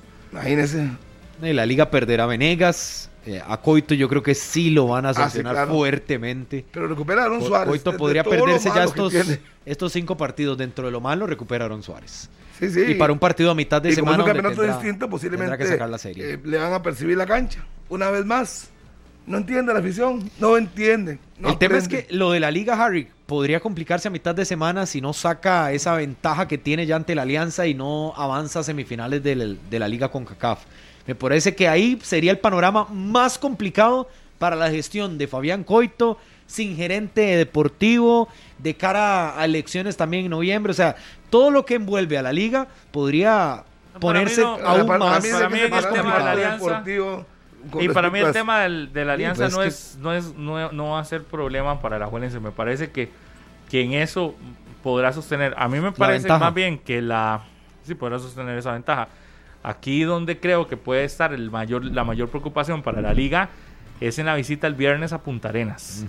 Esa visita a Punta Arenas y que Sporting saque un resultado positivo en su partido de, de casa. Si la liga un pierde punto. contra Punta Arenas Sí. y Sporting gana el fin de semana, a un punto nada. A un quedaría solo a un punto de ese segundo lugar el Sporting. Sin tener que jugar entre ellos, ¿verdad? Y, y, y, este Pero va de visita a Grecia. Por eso, ahí el tema es que pero, Eh, uno pero no Grecia, sabe ¿quién cuál le cree? Grecia, ¿verdad? Sí, que le metieron Grecia cinco que, ayer. Ayer iba no, y que ganando iba 3 a ganando, 1. iba ganando 3 a 1, arrancando la segunda parte. Le metieron cinco. En dos minutos Sí, le entonces- empataron y luego le metieron cinco. Dos Increíble. más.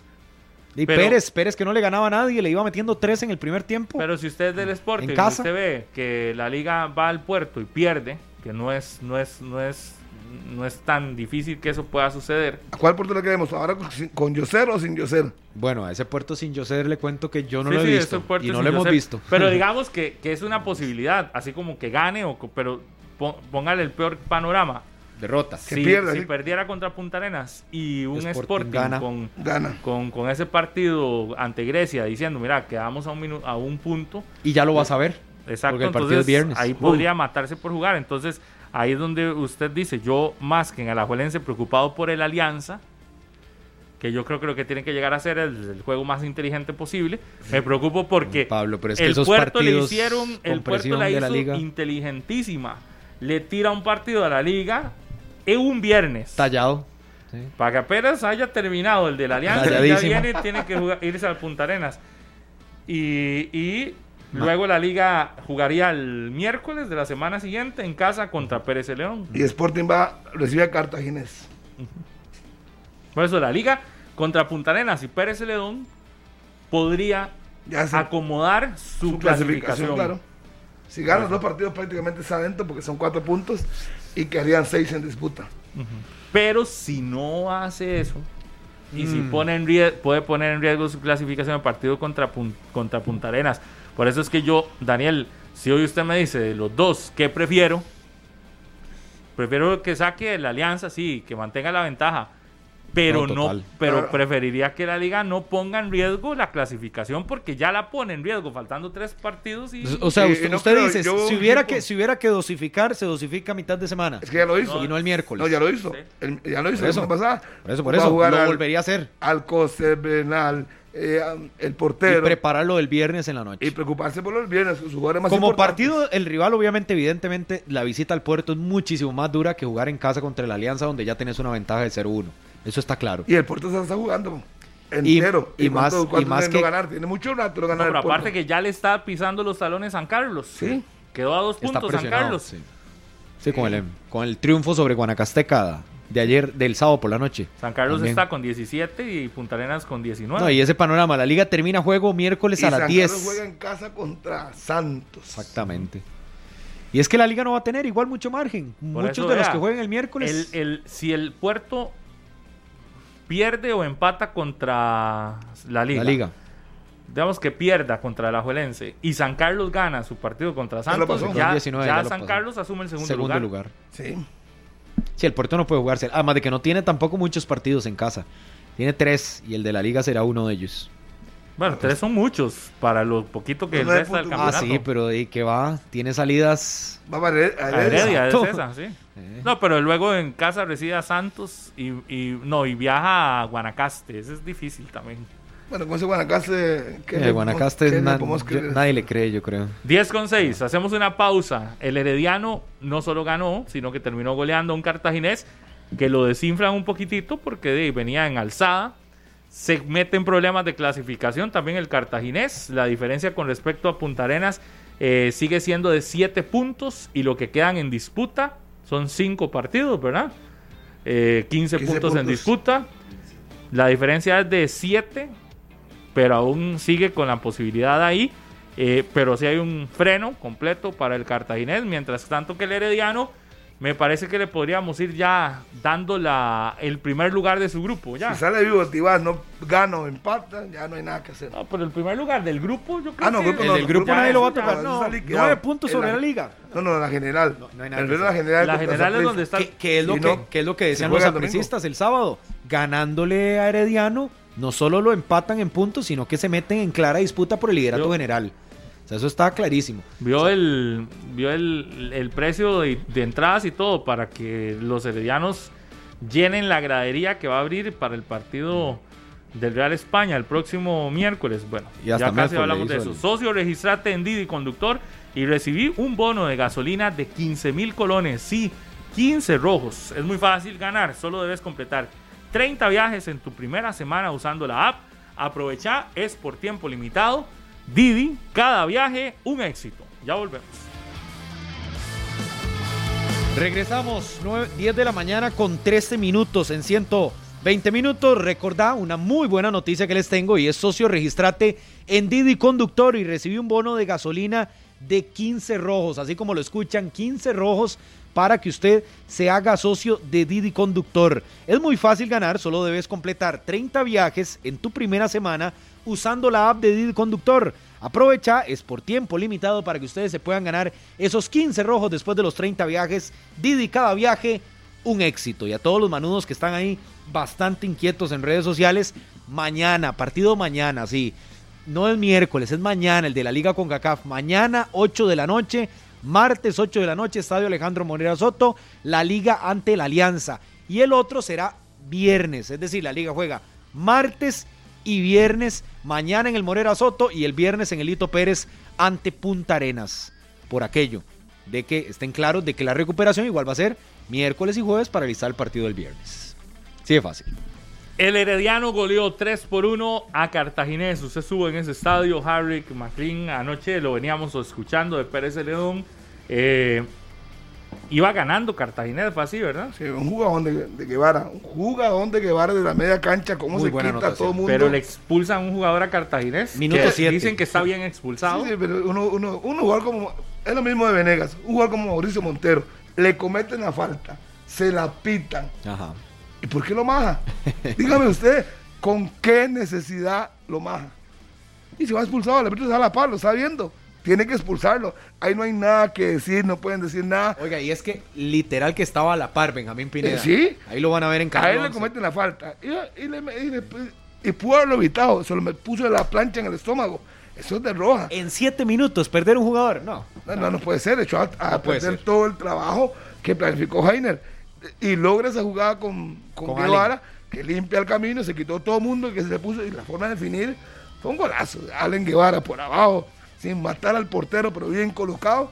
Y uno decía, bueno, Cartagena puede tomar un segundo aire. ¿Dónde arranca eh, Allen Guevara. Allen Guevara? Quita uno, encara. Basultos, lo engancha, raspa la bola y luego la toca por abajo.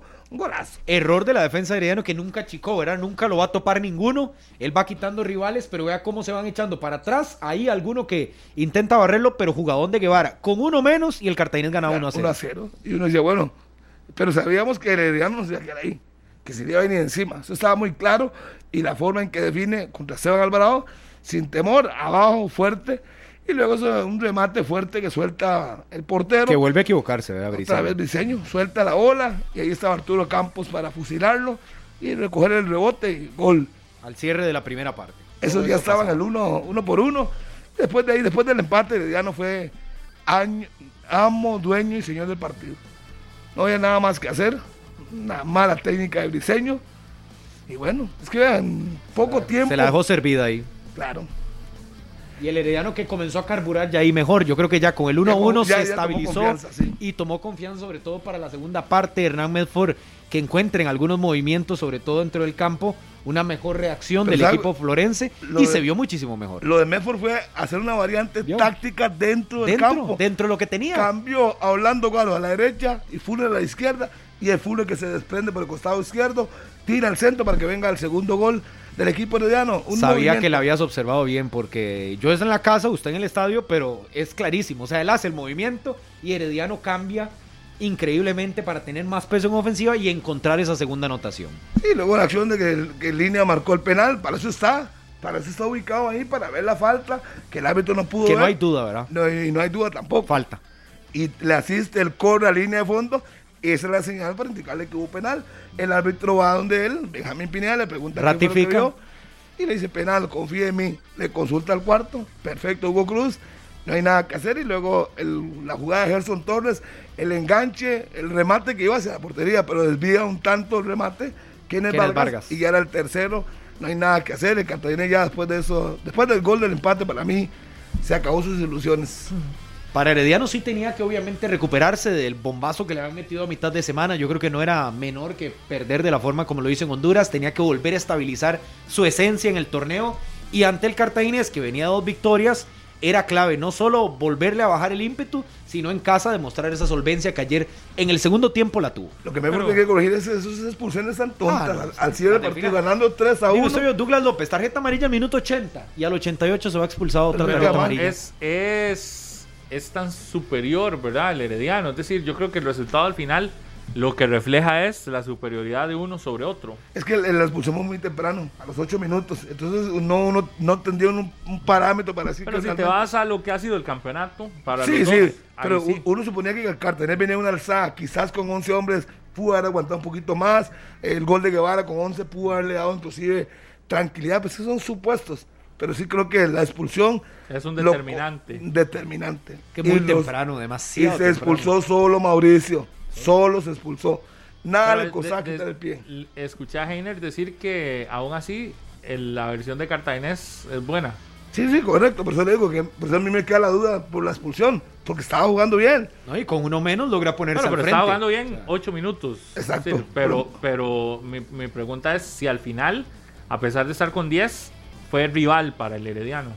En el primer tiempo, yo Primer creo que gran tiempo. parte del primer Primer tiempo. tiempo, no, sí. no se desdibuja con la expulsión, No. intenta acomodarse y lo sostiene, Sí, lo teniendo algunas posibilidades, sí, a la contra, pero tenía posibilidades más que el Herediano. Lo que pasa es que ya después el Herediano lo envuelve en su esencia de atacar, atacar, atacar y en gran parte de la segunda parte eh, termina siendo muchísimo mejor Herediano. Sí, Y estamos Muchísimo claros que el domingo se enfrentan los dos mejores equipos de momento del campeonato, ¿verdad? En el estadio Ricardo Saprissa. Sin ninguna duda. Por Sin mucho, ninguna duda. por mucho. Los dos mejores equipos. Y así lo refleja la tabla. Y los demás yo creo que no están ni tan cercanos, están por ahí de un peldaño Pues, y medio más atrás. ¿Qué es lo mejor que tiene el Herediano? es su banca, su equipo y el ataque, es que tiene un ataque muy fuerte. Ese Anthony Contreras. Tiene muchas variantes. Eh, tiene, a muchas Franco que entró de cambio. No, es que tiene muchas variantes, mucha alternativa. Yo creo que la planilla para mí es lo fuerte que tiene y lo ha hecho competitivo Medford. Porque el que entra tiene que cumplir. Pero pierde a Gerson Torres y pierde a Douglas López. No, pero, figuras pero- que no pero- son. pero es que recupera a Chelsea. Por Y eso, pierde. ah, sí. Y Brenes, que es- anda en un buen momento. Sí, pero no. A lo, Brenes- de- lo de Gerson No, pero- Torres no es. No es, un- es pero recuerde, más que, pero recuerde que hemos visto a un Herediano jugar hasta con 11 menos Sí. y ganar. bien. Sí, sí, juega. Juega bien. Yo, yo digamos que aquí, porque pierda a Gerson y a, y a López. López. no, no voy a decir, mira, ya, ya, ya, cayó, se cayó medio equipo. No. No, le hemos visto en ocasiones donde han tenido menos jugadores. Eh, independientemente de esos dos que no estén, me parece que Medford le ha dado una posibilidad a tantos futbolistas en el Herediano Ahí está el que uno no, no, no siente, tal vez habrá un equipo titular, pero, pero ha cambiado y ha variado ese equipo titular un montón de veces. Pero la mayor esencia es recuperar a Jelsin Tejeda, su capitán, que lo resintió allá en Honduras, lo ha resentido en algunos partidos, pese a que ha sacado los resultados, y me parece que sí es un Y pilar. yo creo que va a, poner, capitán. va a poner a, a Kennedy Rocha en lugar de Es Gerson que yo Torres. escucho, va a cambiar la yo forma. escucho a Murillo decir eso como que si, como que si entonces hay ventaja para esa prisa.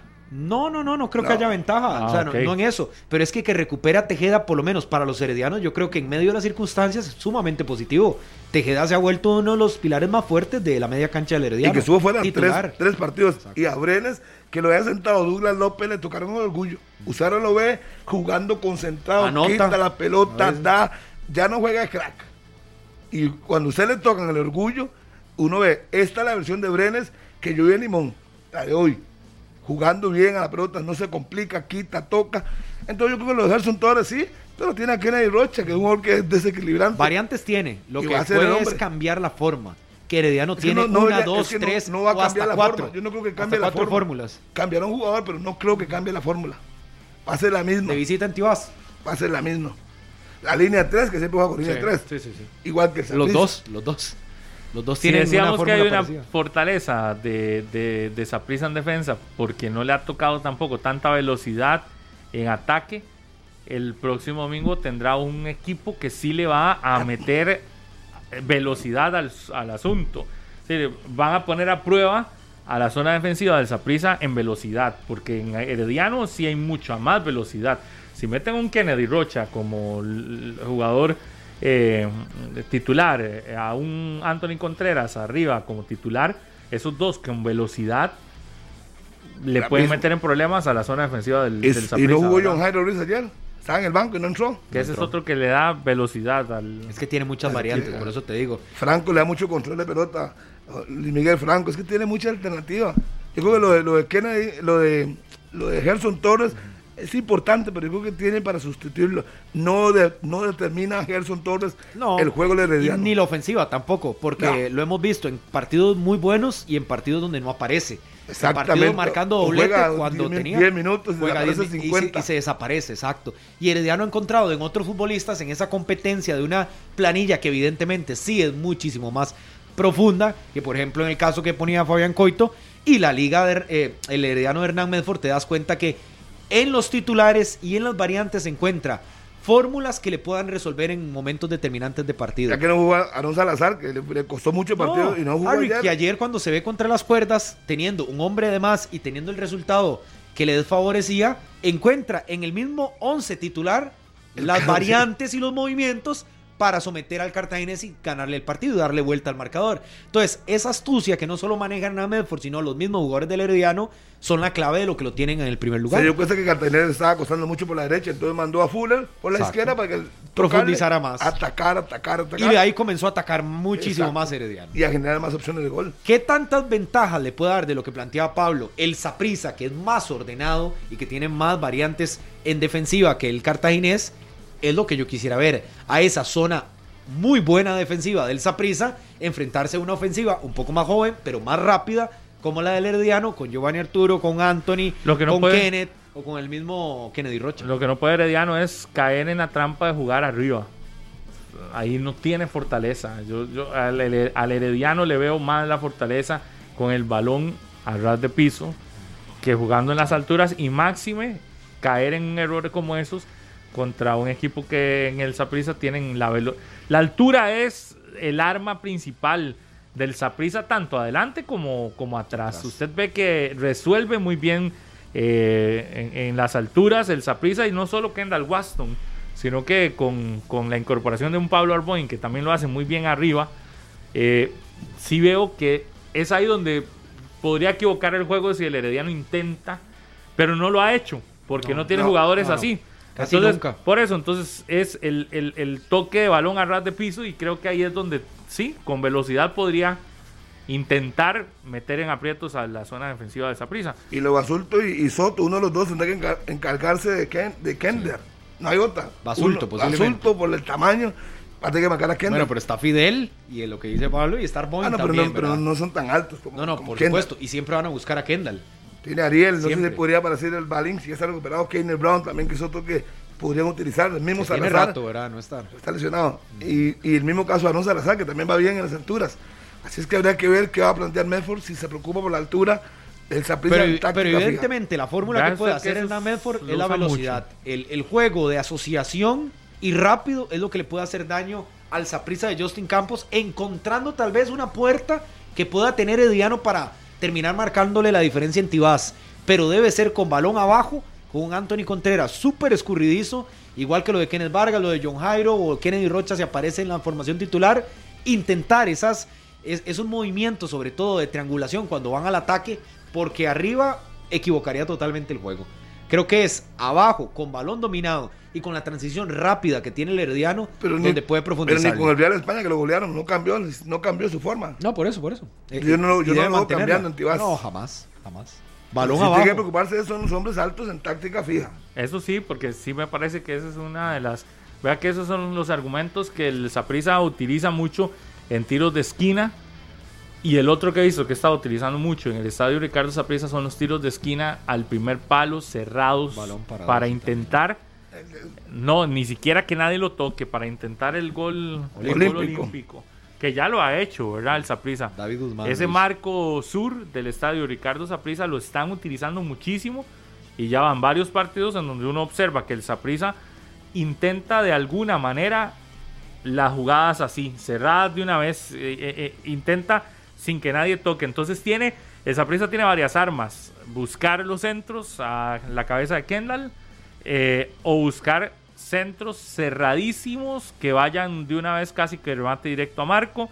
Y la otra es la e- el segundo balón con la forma en la que cubre la pelota Javon Is, ¿verdad? Entonces, esos segundos balones que gana Javon, que se aprovecha para apoyarse en Paradela y que Paradela también puede abrir ya sea por los costados o intentar filtrar el pase entre defensores para que llegue y termine de resolver. Esas son posibilidades en ataque que el Saprissa ha estado implementando Y ni qué decir más bien. intentando también remates de larga distancia con Mariano Torres o con el mismo David Guzmán.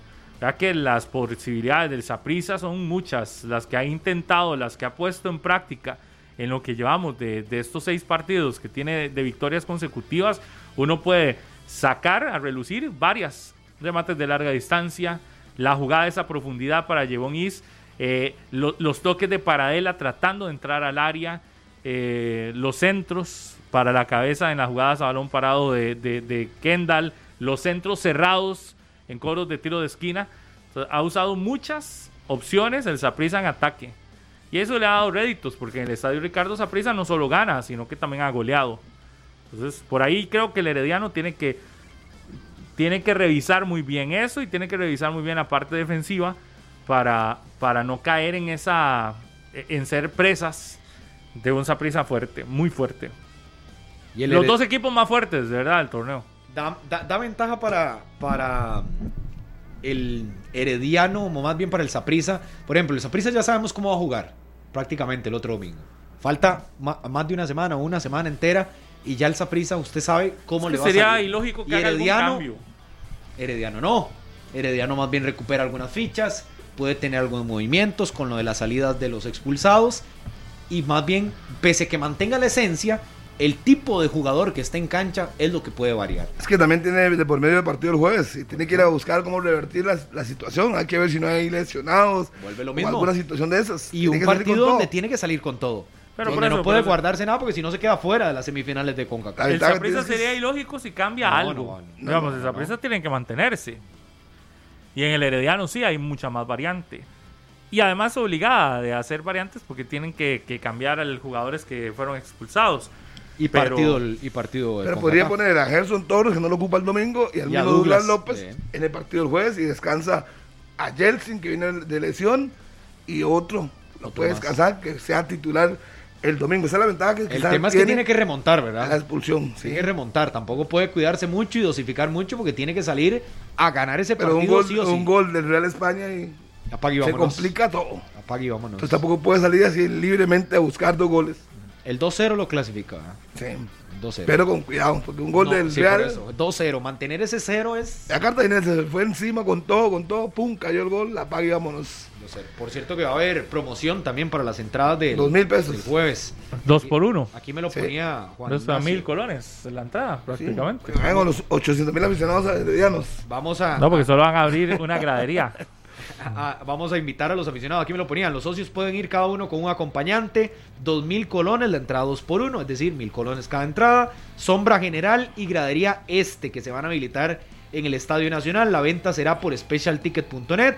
Se van a vender entradas en las oficinas del Herediano hoy y hasta el jueves de 8 de la mañana a 5 de la tarde. Ojo, hoy y hasta el jueves en las oficinas del Herediano de 8 de la mañana a 5 de la tarde. Niños menores de 12 años. Dos graderías se van a abrir entonces. Correcto, vean, Correcto. gradería sombra general y gradería este. Eh, Si aquí, al- si aquí al miércoles ya se vendieron todos, posiblemente podrían habilitar otra. Correcto. Están, están midiendo el comportamiento El del aficionado. comportamiento. Ahí están todos. Sí, pero la gradería este es grandísima. Son más Muy de grande. 15 mil 15.000 personas. Sí. Más la esta. sombra. Sería bien. Sombra general y gradería este. La venta por Hoy especial. Gómez por ayer es que los 2.000 aficionados apoyen. Hoy los ocupamos. Es Costa Rica al final de cuentas y lo que buscamos, que lo estábamos diciendo, es que los dos se metan a semifinales para que habiliten ese cuarto cupo. Pero cuando usted dice es Costa edición. Rica, ¿qué es? Que le está diciendo que vayan aficionados de otros equipos a apoyar también. Sí, ¿por qué no? O de A ver algunos que no fútbol. estén. Sí, a ver Ah, fútbol. pues eso, eso no pasa aquí. Ay, yo, yo le he visto a usted ir a ver otros partidos ahí que le llaman la atención. Sí, ¿Y sí, por qué no los pero, aficionados? pero, de- porque uno va porque va con, con, prensa. compas, sí, no. No, no, con prensa. a veces. No. va en prensa, pero yo, yo no veo No, a sapricistas y heredianos, a liguistas yendo a... Pero me parece que no pasa, eso aquí no pasa. No, sería ilógico. ¿no? No, pero ojalá, ojalá, Pablo, yo creo que ojalá que pase el Herediano y que podamos. Yo creo que el Herediano no ocupa que lleguen aficiones de otros equipos para, Para llenar llenar. las graderías No, no, que le no. van a abrir. No, no, no. No, Herediano Entonces- ya ha llevado mucha gente al Estadio Nacional. Es un Exacto. estadio más bonito que convoca. Sí, pero por eso, eso de que es Costa Rica al final, yo no, no, sé. no le cree, no le cree usted eso. Sí, es Costa Rica el que representa, pero eso no La significa que, todo el mundo va a ir a, a- a apoyar. No, no. Si juegas a prisa, los que terminan apoyando a prisa son los apicistas. Y si los es que la van- liga, y- los y- que terminan apoyando son los Y liguistas. los que van no. en contra, que quieren ver a Herediano eliminado, no, no van tampoco. Ah, eso no, no. Tampoco, no, no. No. ok.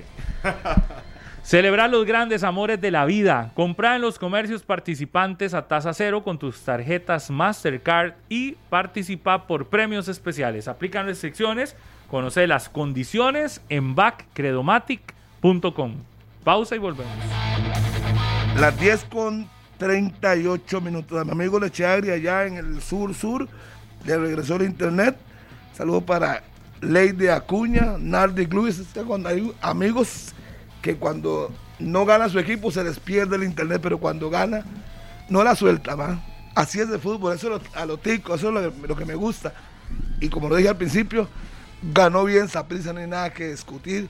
Ganó bien Herediano, no hay nada que discutir. Así es. así El Pérez ganó bien, empezó perdiendo 2 por 1 y al final Josimar Pemberton se dejó expulsar de una manera reclamando. Infantil Lo nuevamente. mismo, reclamando. ¿Cuándo van a aprender los jugadores que no tienen que reclamar? No, increíble. Ahí a Steven Gómez, que también reporta sintonía, a María Fernanda, a Jay Castro, a Rolando Betancur, a Brian García, a Daniel Lininger y Diego Alfaro. Muchos morados y manudos ahí hablando también de las circunstancias. Anotó Manfred Ugalde por ahí, sí, Steven, que nos lo recordaba. Un buen detalle. Manfred que volvió a aparecer Alonso en las redes. marcó. a Alonso Martínez el viernes anterior consiguiendo su primer gol en la liga de, la segunda división de Bélgica, que no deja de ser un tema. El Pérez, Harry, volvió a ganar El Pérez, que no le ganaba a nadie, le ganó a Grecia, le ganó a Guadalupe ayer, 2 por 1, en un partido que se le terminaba complicando al inicio con la anotación de Julen Cordero y termina sacándola Luis Antonio Marín, el Pérez que vuelve a ganar, liga por lo menos esos 6 puntos y ya con eso le permite respirar un poco con más calma y nos da nuevamente a ratificar que yo creo que el equipo más débil de los dos grupos ADG. termina siendo Guanacasteca. Creo que no hay secretos. La ADG tendrá muchísimo que replantearse para lo que viene después y sobre todo para mejorar de cara al clausura si no quiere meterse en situaciones de descenso porque está jugando eh, un fútbol muy regular, le ha costado los partidos, cae en San Carlos por la mínima, pero tendrá que reforzarse, mejorar, traer algunas fichas para no verse en esos problemas de la segunda división. Después el Santos gana, termina goleando a Grecia después de ir perdiendo. Pero recordemos que, con eso- nada más recordemos que el descenso es acumulativo. Correcto, por eso hasta el otro torneo. Tendrá que replantear Guanacaste. Que no se quede guindado, el es el tema. torneo va a tener que buscar refuerzo porque si sigue una idea de jóvenes, lo feo para la foto. Y lo del técnico, por más que me digan que yo sé que Cure es el agente de él y todo, pero es que y si vas a ir a muerte con un técnico a arriesgarte, y pues allá tu apuesta. Pero creo que le está quedando grandísimo el banquillo de Guanacasteca. Un saludo para mi amigo Sam Party en Heredia. Sam Party siempre está escuchándonos. Ahí está trabajando en su, en su empresa ahí, haciendo sus patis y escuchando la radio de Costa Rica. Saludo para Sam, que se me había traspasado el saludo, Sam. Y así es, Guanacaste tiene que replantear. Porque obviamente uno supone que en esta vuelta lo difícil que pellizque puntos. Y se puede quedar con 7, ya una diferencia de 5 o 6 puntos, aunque no es mucho, pero sí puede pesar. Luego tiene que empezar a remar, a remar, a ganar dos partidos del próximo torneo y luego esperar que los de abajo pierdan y ya empezar a depender es muy complicado. Por eso está tiempo todavía la ADG de replantear qué es lo que va a hacer, si buscar un nuevo técnico nacional que por lo menos en esos cinco partidos pueda pellizcar tres o cuatro puntos. No lo veo más que eso, sinceramente. En este cierre, Que no lo más que. sí, yo creo que tres o cuatro. sí. puntos. lo Sobre todo porque tienen partidos en casa. Lo que pasa es que tampoco son tan sencillos. Por ejemplo, a Punta Arenas, eh, de- definiendo clasificación y demás. Es decir, para la ADG, ni la localía es un sinónimo de, Sí, la de visita, ventaja. la visita ni, ni- ni lo toma en cuenta. No, no. pues en la casa uno tiene que buscar. Bueno, y eso que ganó en. Guapiles, ¿verdad? Otro de los rivales débiles del grupo A. Y vea que Guapiles le mete 5 a, al equipo de Grecia. Que ese Grecia también rarísimo, ¿verdad? De, venía de dos victorias, se termina cayendo en Tibás y ahora digo, obviamente le vuelven a pasar por encima.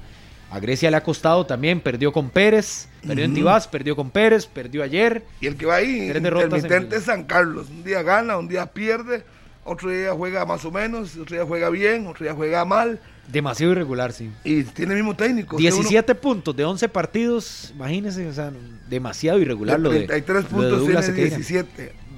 O sea, es apenas el Pa- 50%. pasa apenas, pasa raspando, llega por ahí de casi el 60, pero no, no, o sea, lo de San Carlos con No, planilla, con 60. inversión y demás, de, imagínense que debería 17 tener son- 33, si tiene 17, ah, bueno, sí tiene, no, más bien sí tiene, Más bien, tiene un poquito más, un poquito más del un 50%. poquito más del 50, correcto. Sí, Pero igual, igual, Ese- ese no, no es el partido- rival tampoco. Ese partido de Pérez ayer del que ustedes hablaban, eh, realmente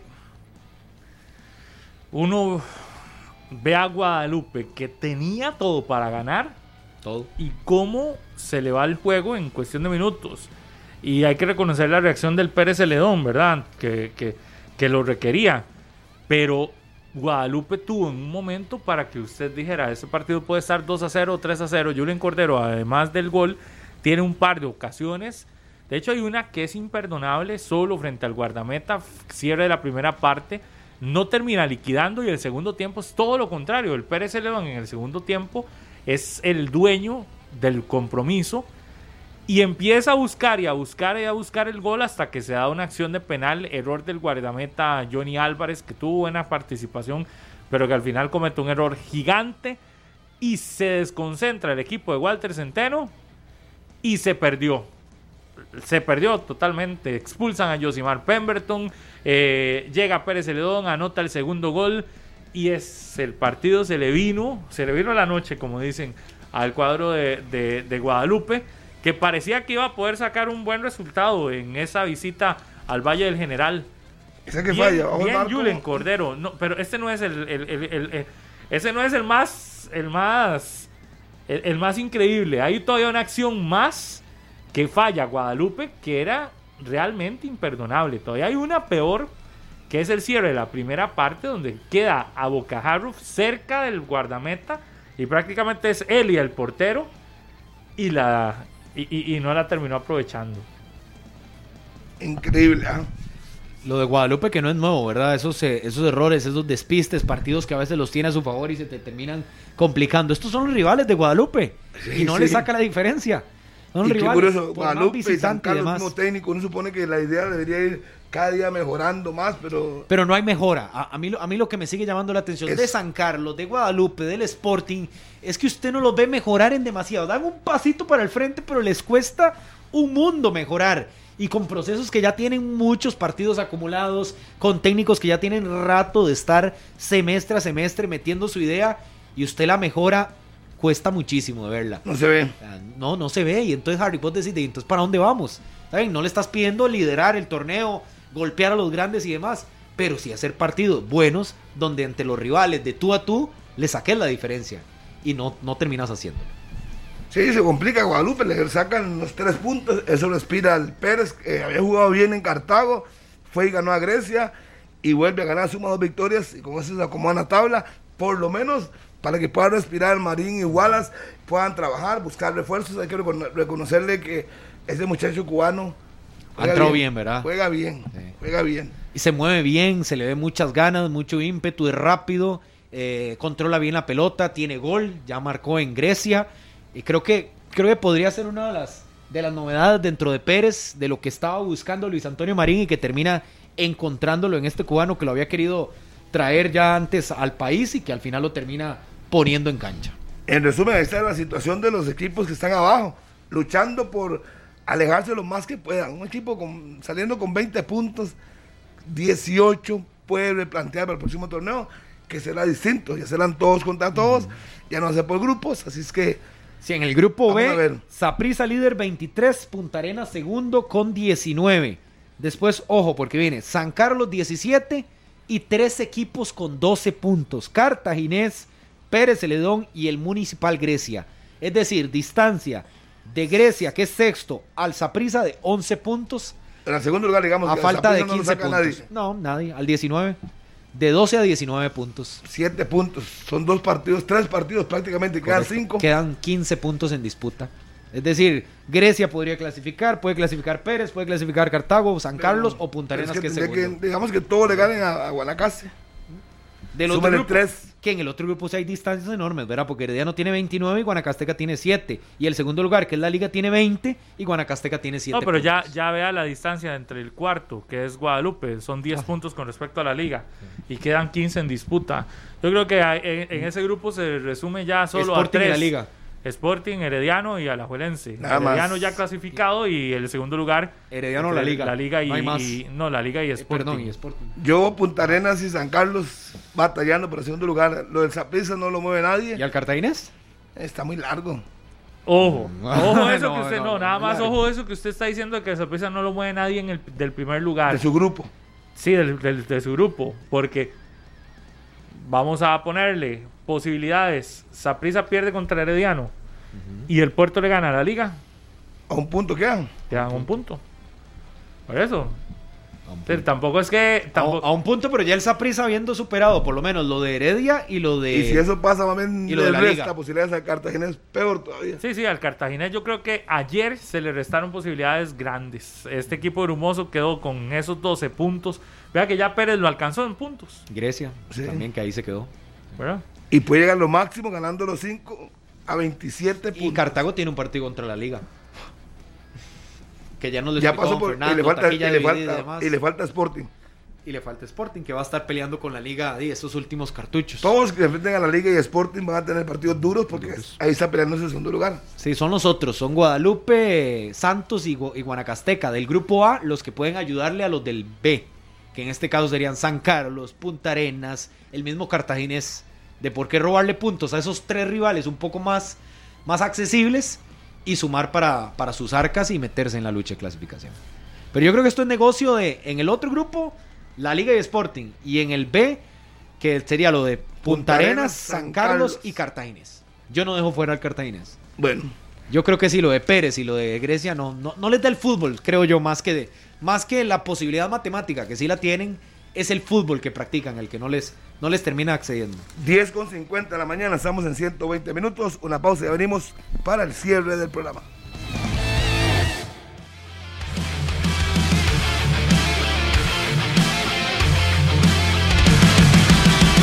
10 de la mañana, 55 minutos en 120 minutos. Sobre el cierre, les contamos entonces para que ordenen su semana. Mañana jugará Liga Deportiva Alajuelense por la Liga CONCACAF, recibiendo al equipo de la Alianza del Salvador en transmisión monumental. El partido será a las 8 de la noche en Alajuela, para que los aficionados puedan ir a apoyar al equipo rojinegro. Y el jueves jugará el Herediano en esa vuelta ante el Real España. A las este caso. 6 de la tarde. En el Estadio Nacional. Sí, ojalá que nos ayude las inclemencias del tiempo en los dos partidos para que podamos ver buenos espectáculos. Y la jornada que arrancará el viernes por la noche en Punta Pérez. Arenas, en el Lito Pérez. Ahí posiblemente estará mi, mi compañero de la derecha, eh, don Pablo Su Guzmán jefe. Chávez. Su Sí, el jefe. el director. es que no le gusta que le digamos así, pero yo dije mi compañero de la derecha, que posiblemente está en el Lito Pérez, un partidazo ese de Punta Arenas y la Liga para arrancar la jornada número 12. Quedan cinco fechas para definir clasificación. Recordemos que esto es rivales de un grupo contra el otro. Apenas arrancamos en esta jornada. Y la jornada que será viernes, sábado y domingo. El fútbol nacional. Una jornada. semana que no tiene variantes de nada, ¿verdad? No. A pesar de que es De la momento semana patria. Eh, recordemos que el miércoles es el, El jueves es 15. el jueves es 15, pero el miércoles es el día de los faroles. Correcto. Todo 14. normal. Y el 15 hay hay desfiles el 15. Sí, claro, Sí, claro. sí, sí. Pero el feriado es el lunes. lunes, que es 19. 19. correcto. Otra vez ahí. Entonces, ¿qué hace uno de eso? Es decir, uno puede ir a ver los desfiles. Pero estás trabajando ahí, sí. Estás metiendo. Estás Pero breteando. hay desfiles. Entonces, Pero hay ¿quién, quién nos puede ir a ver? De los que van a participar en los desfiles. Y los tratos que se. Y los papás pensionados, porque hey, los que tengan que trabajar, no. De- Por eso, pero entonces usted hace desfiles y ¿quién nos ve? Muy bien. Es un muy buen buena análisis, pregunta. sí. Muy Vamos a ver quiénes lo ven. Bueno, Porque siempre- los que toman la decisión de organizar los desfiles no son los mismos que toman la decisión de dar el feriado. Pero bueno, ese es el tema de noticias después. Porque Como es si al hace. revés. Sí. Es al Pero el revés. 15 entonces sí hay desfiles. Sí, hay sí, desfiles, el 15 sí. hay todo. Todas las escuelas El 14 tienen que ir a- también. El feriado es el lunes. El el Exacto, lunes. van a la escuela, como Ok. si fueran a la El escuela. feriado es cuatro días después. Van a, van a desfilar los chiquillos. No, ¿Quién el los ve? No el sé. 14 también, y hay situación de la antorcha y todo eso. Creo que es una semana bonita la que tenemos festejando. Eh, Esta es la semana de 201 la patria. aniversario. Total. Exactamente. Nos deben enorgullecer De eso. hecho, hoy ni siquiera em- empezaron ustedes con Tambores. canción. ni No, mañana. Mañana con tambores. Hoy estaba en otras. Punta Arenas, la liga el viernes, sábado, póngale cuidado. A las 11, Grecia ante Sporting. A las 3, ADG, Pérez Celedón. A las 6, Cartaginés, Lupe. Todo eso el sábado. Todo el sábado. Y a las 7, San Carlos Santos. Domingo, Solo un partido. único partido a las 5, Saprisa Herediano. El partido que estábamos esperando. Los dos mejores del torneo. Ahí lo tienen. Sí. Fecha viernes un partido, cuatro el sábado Jornada y uno el 12. domingo. Sí, jornada 12. Quedan cinco fechas. Y esta semana hay noticia el jueves 15 de septiembre. ¿Cómo, Así cómo, que no se puede perder 120 minutos. Ay, ay, ay. Sí, Ay, porque hay presentación de algo muy importante. Bombazo, bombazo. De verdad. Sí, pero no es de nosotros, es de Costa Rica para Costa Rica. Bajan la gasolina.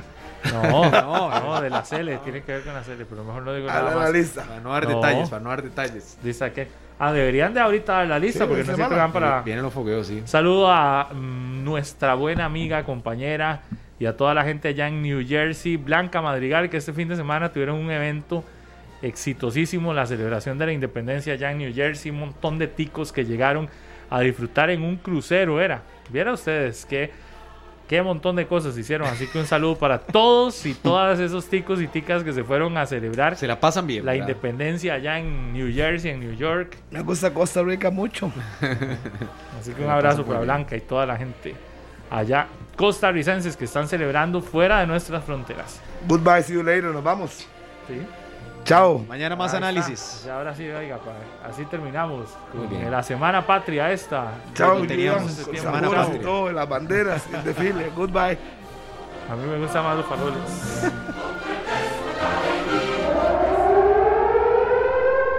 Este programa fue una producción de Radio Monumental.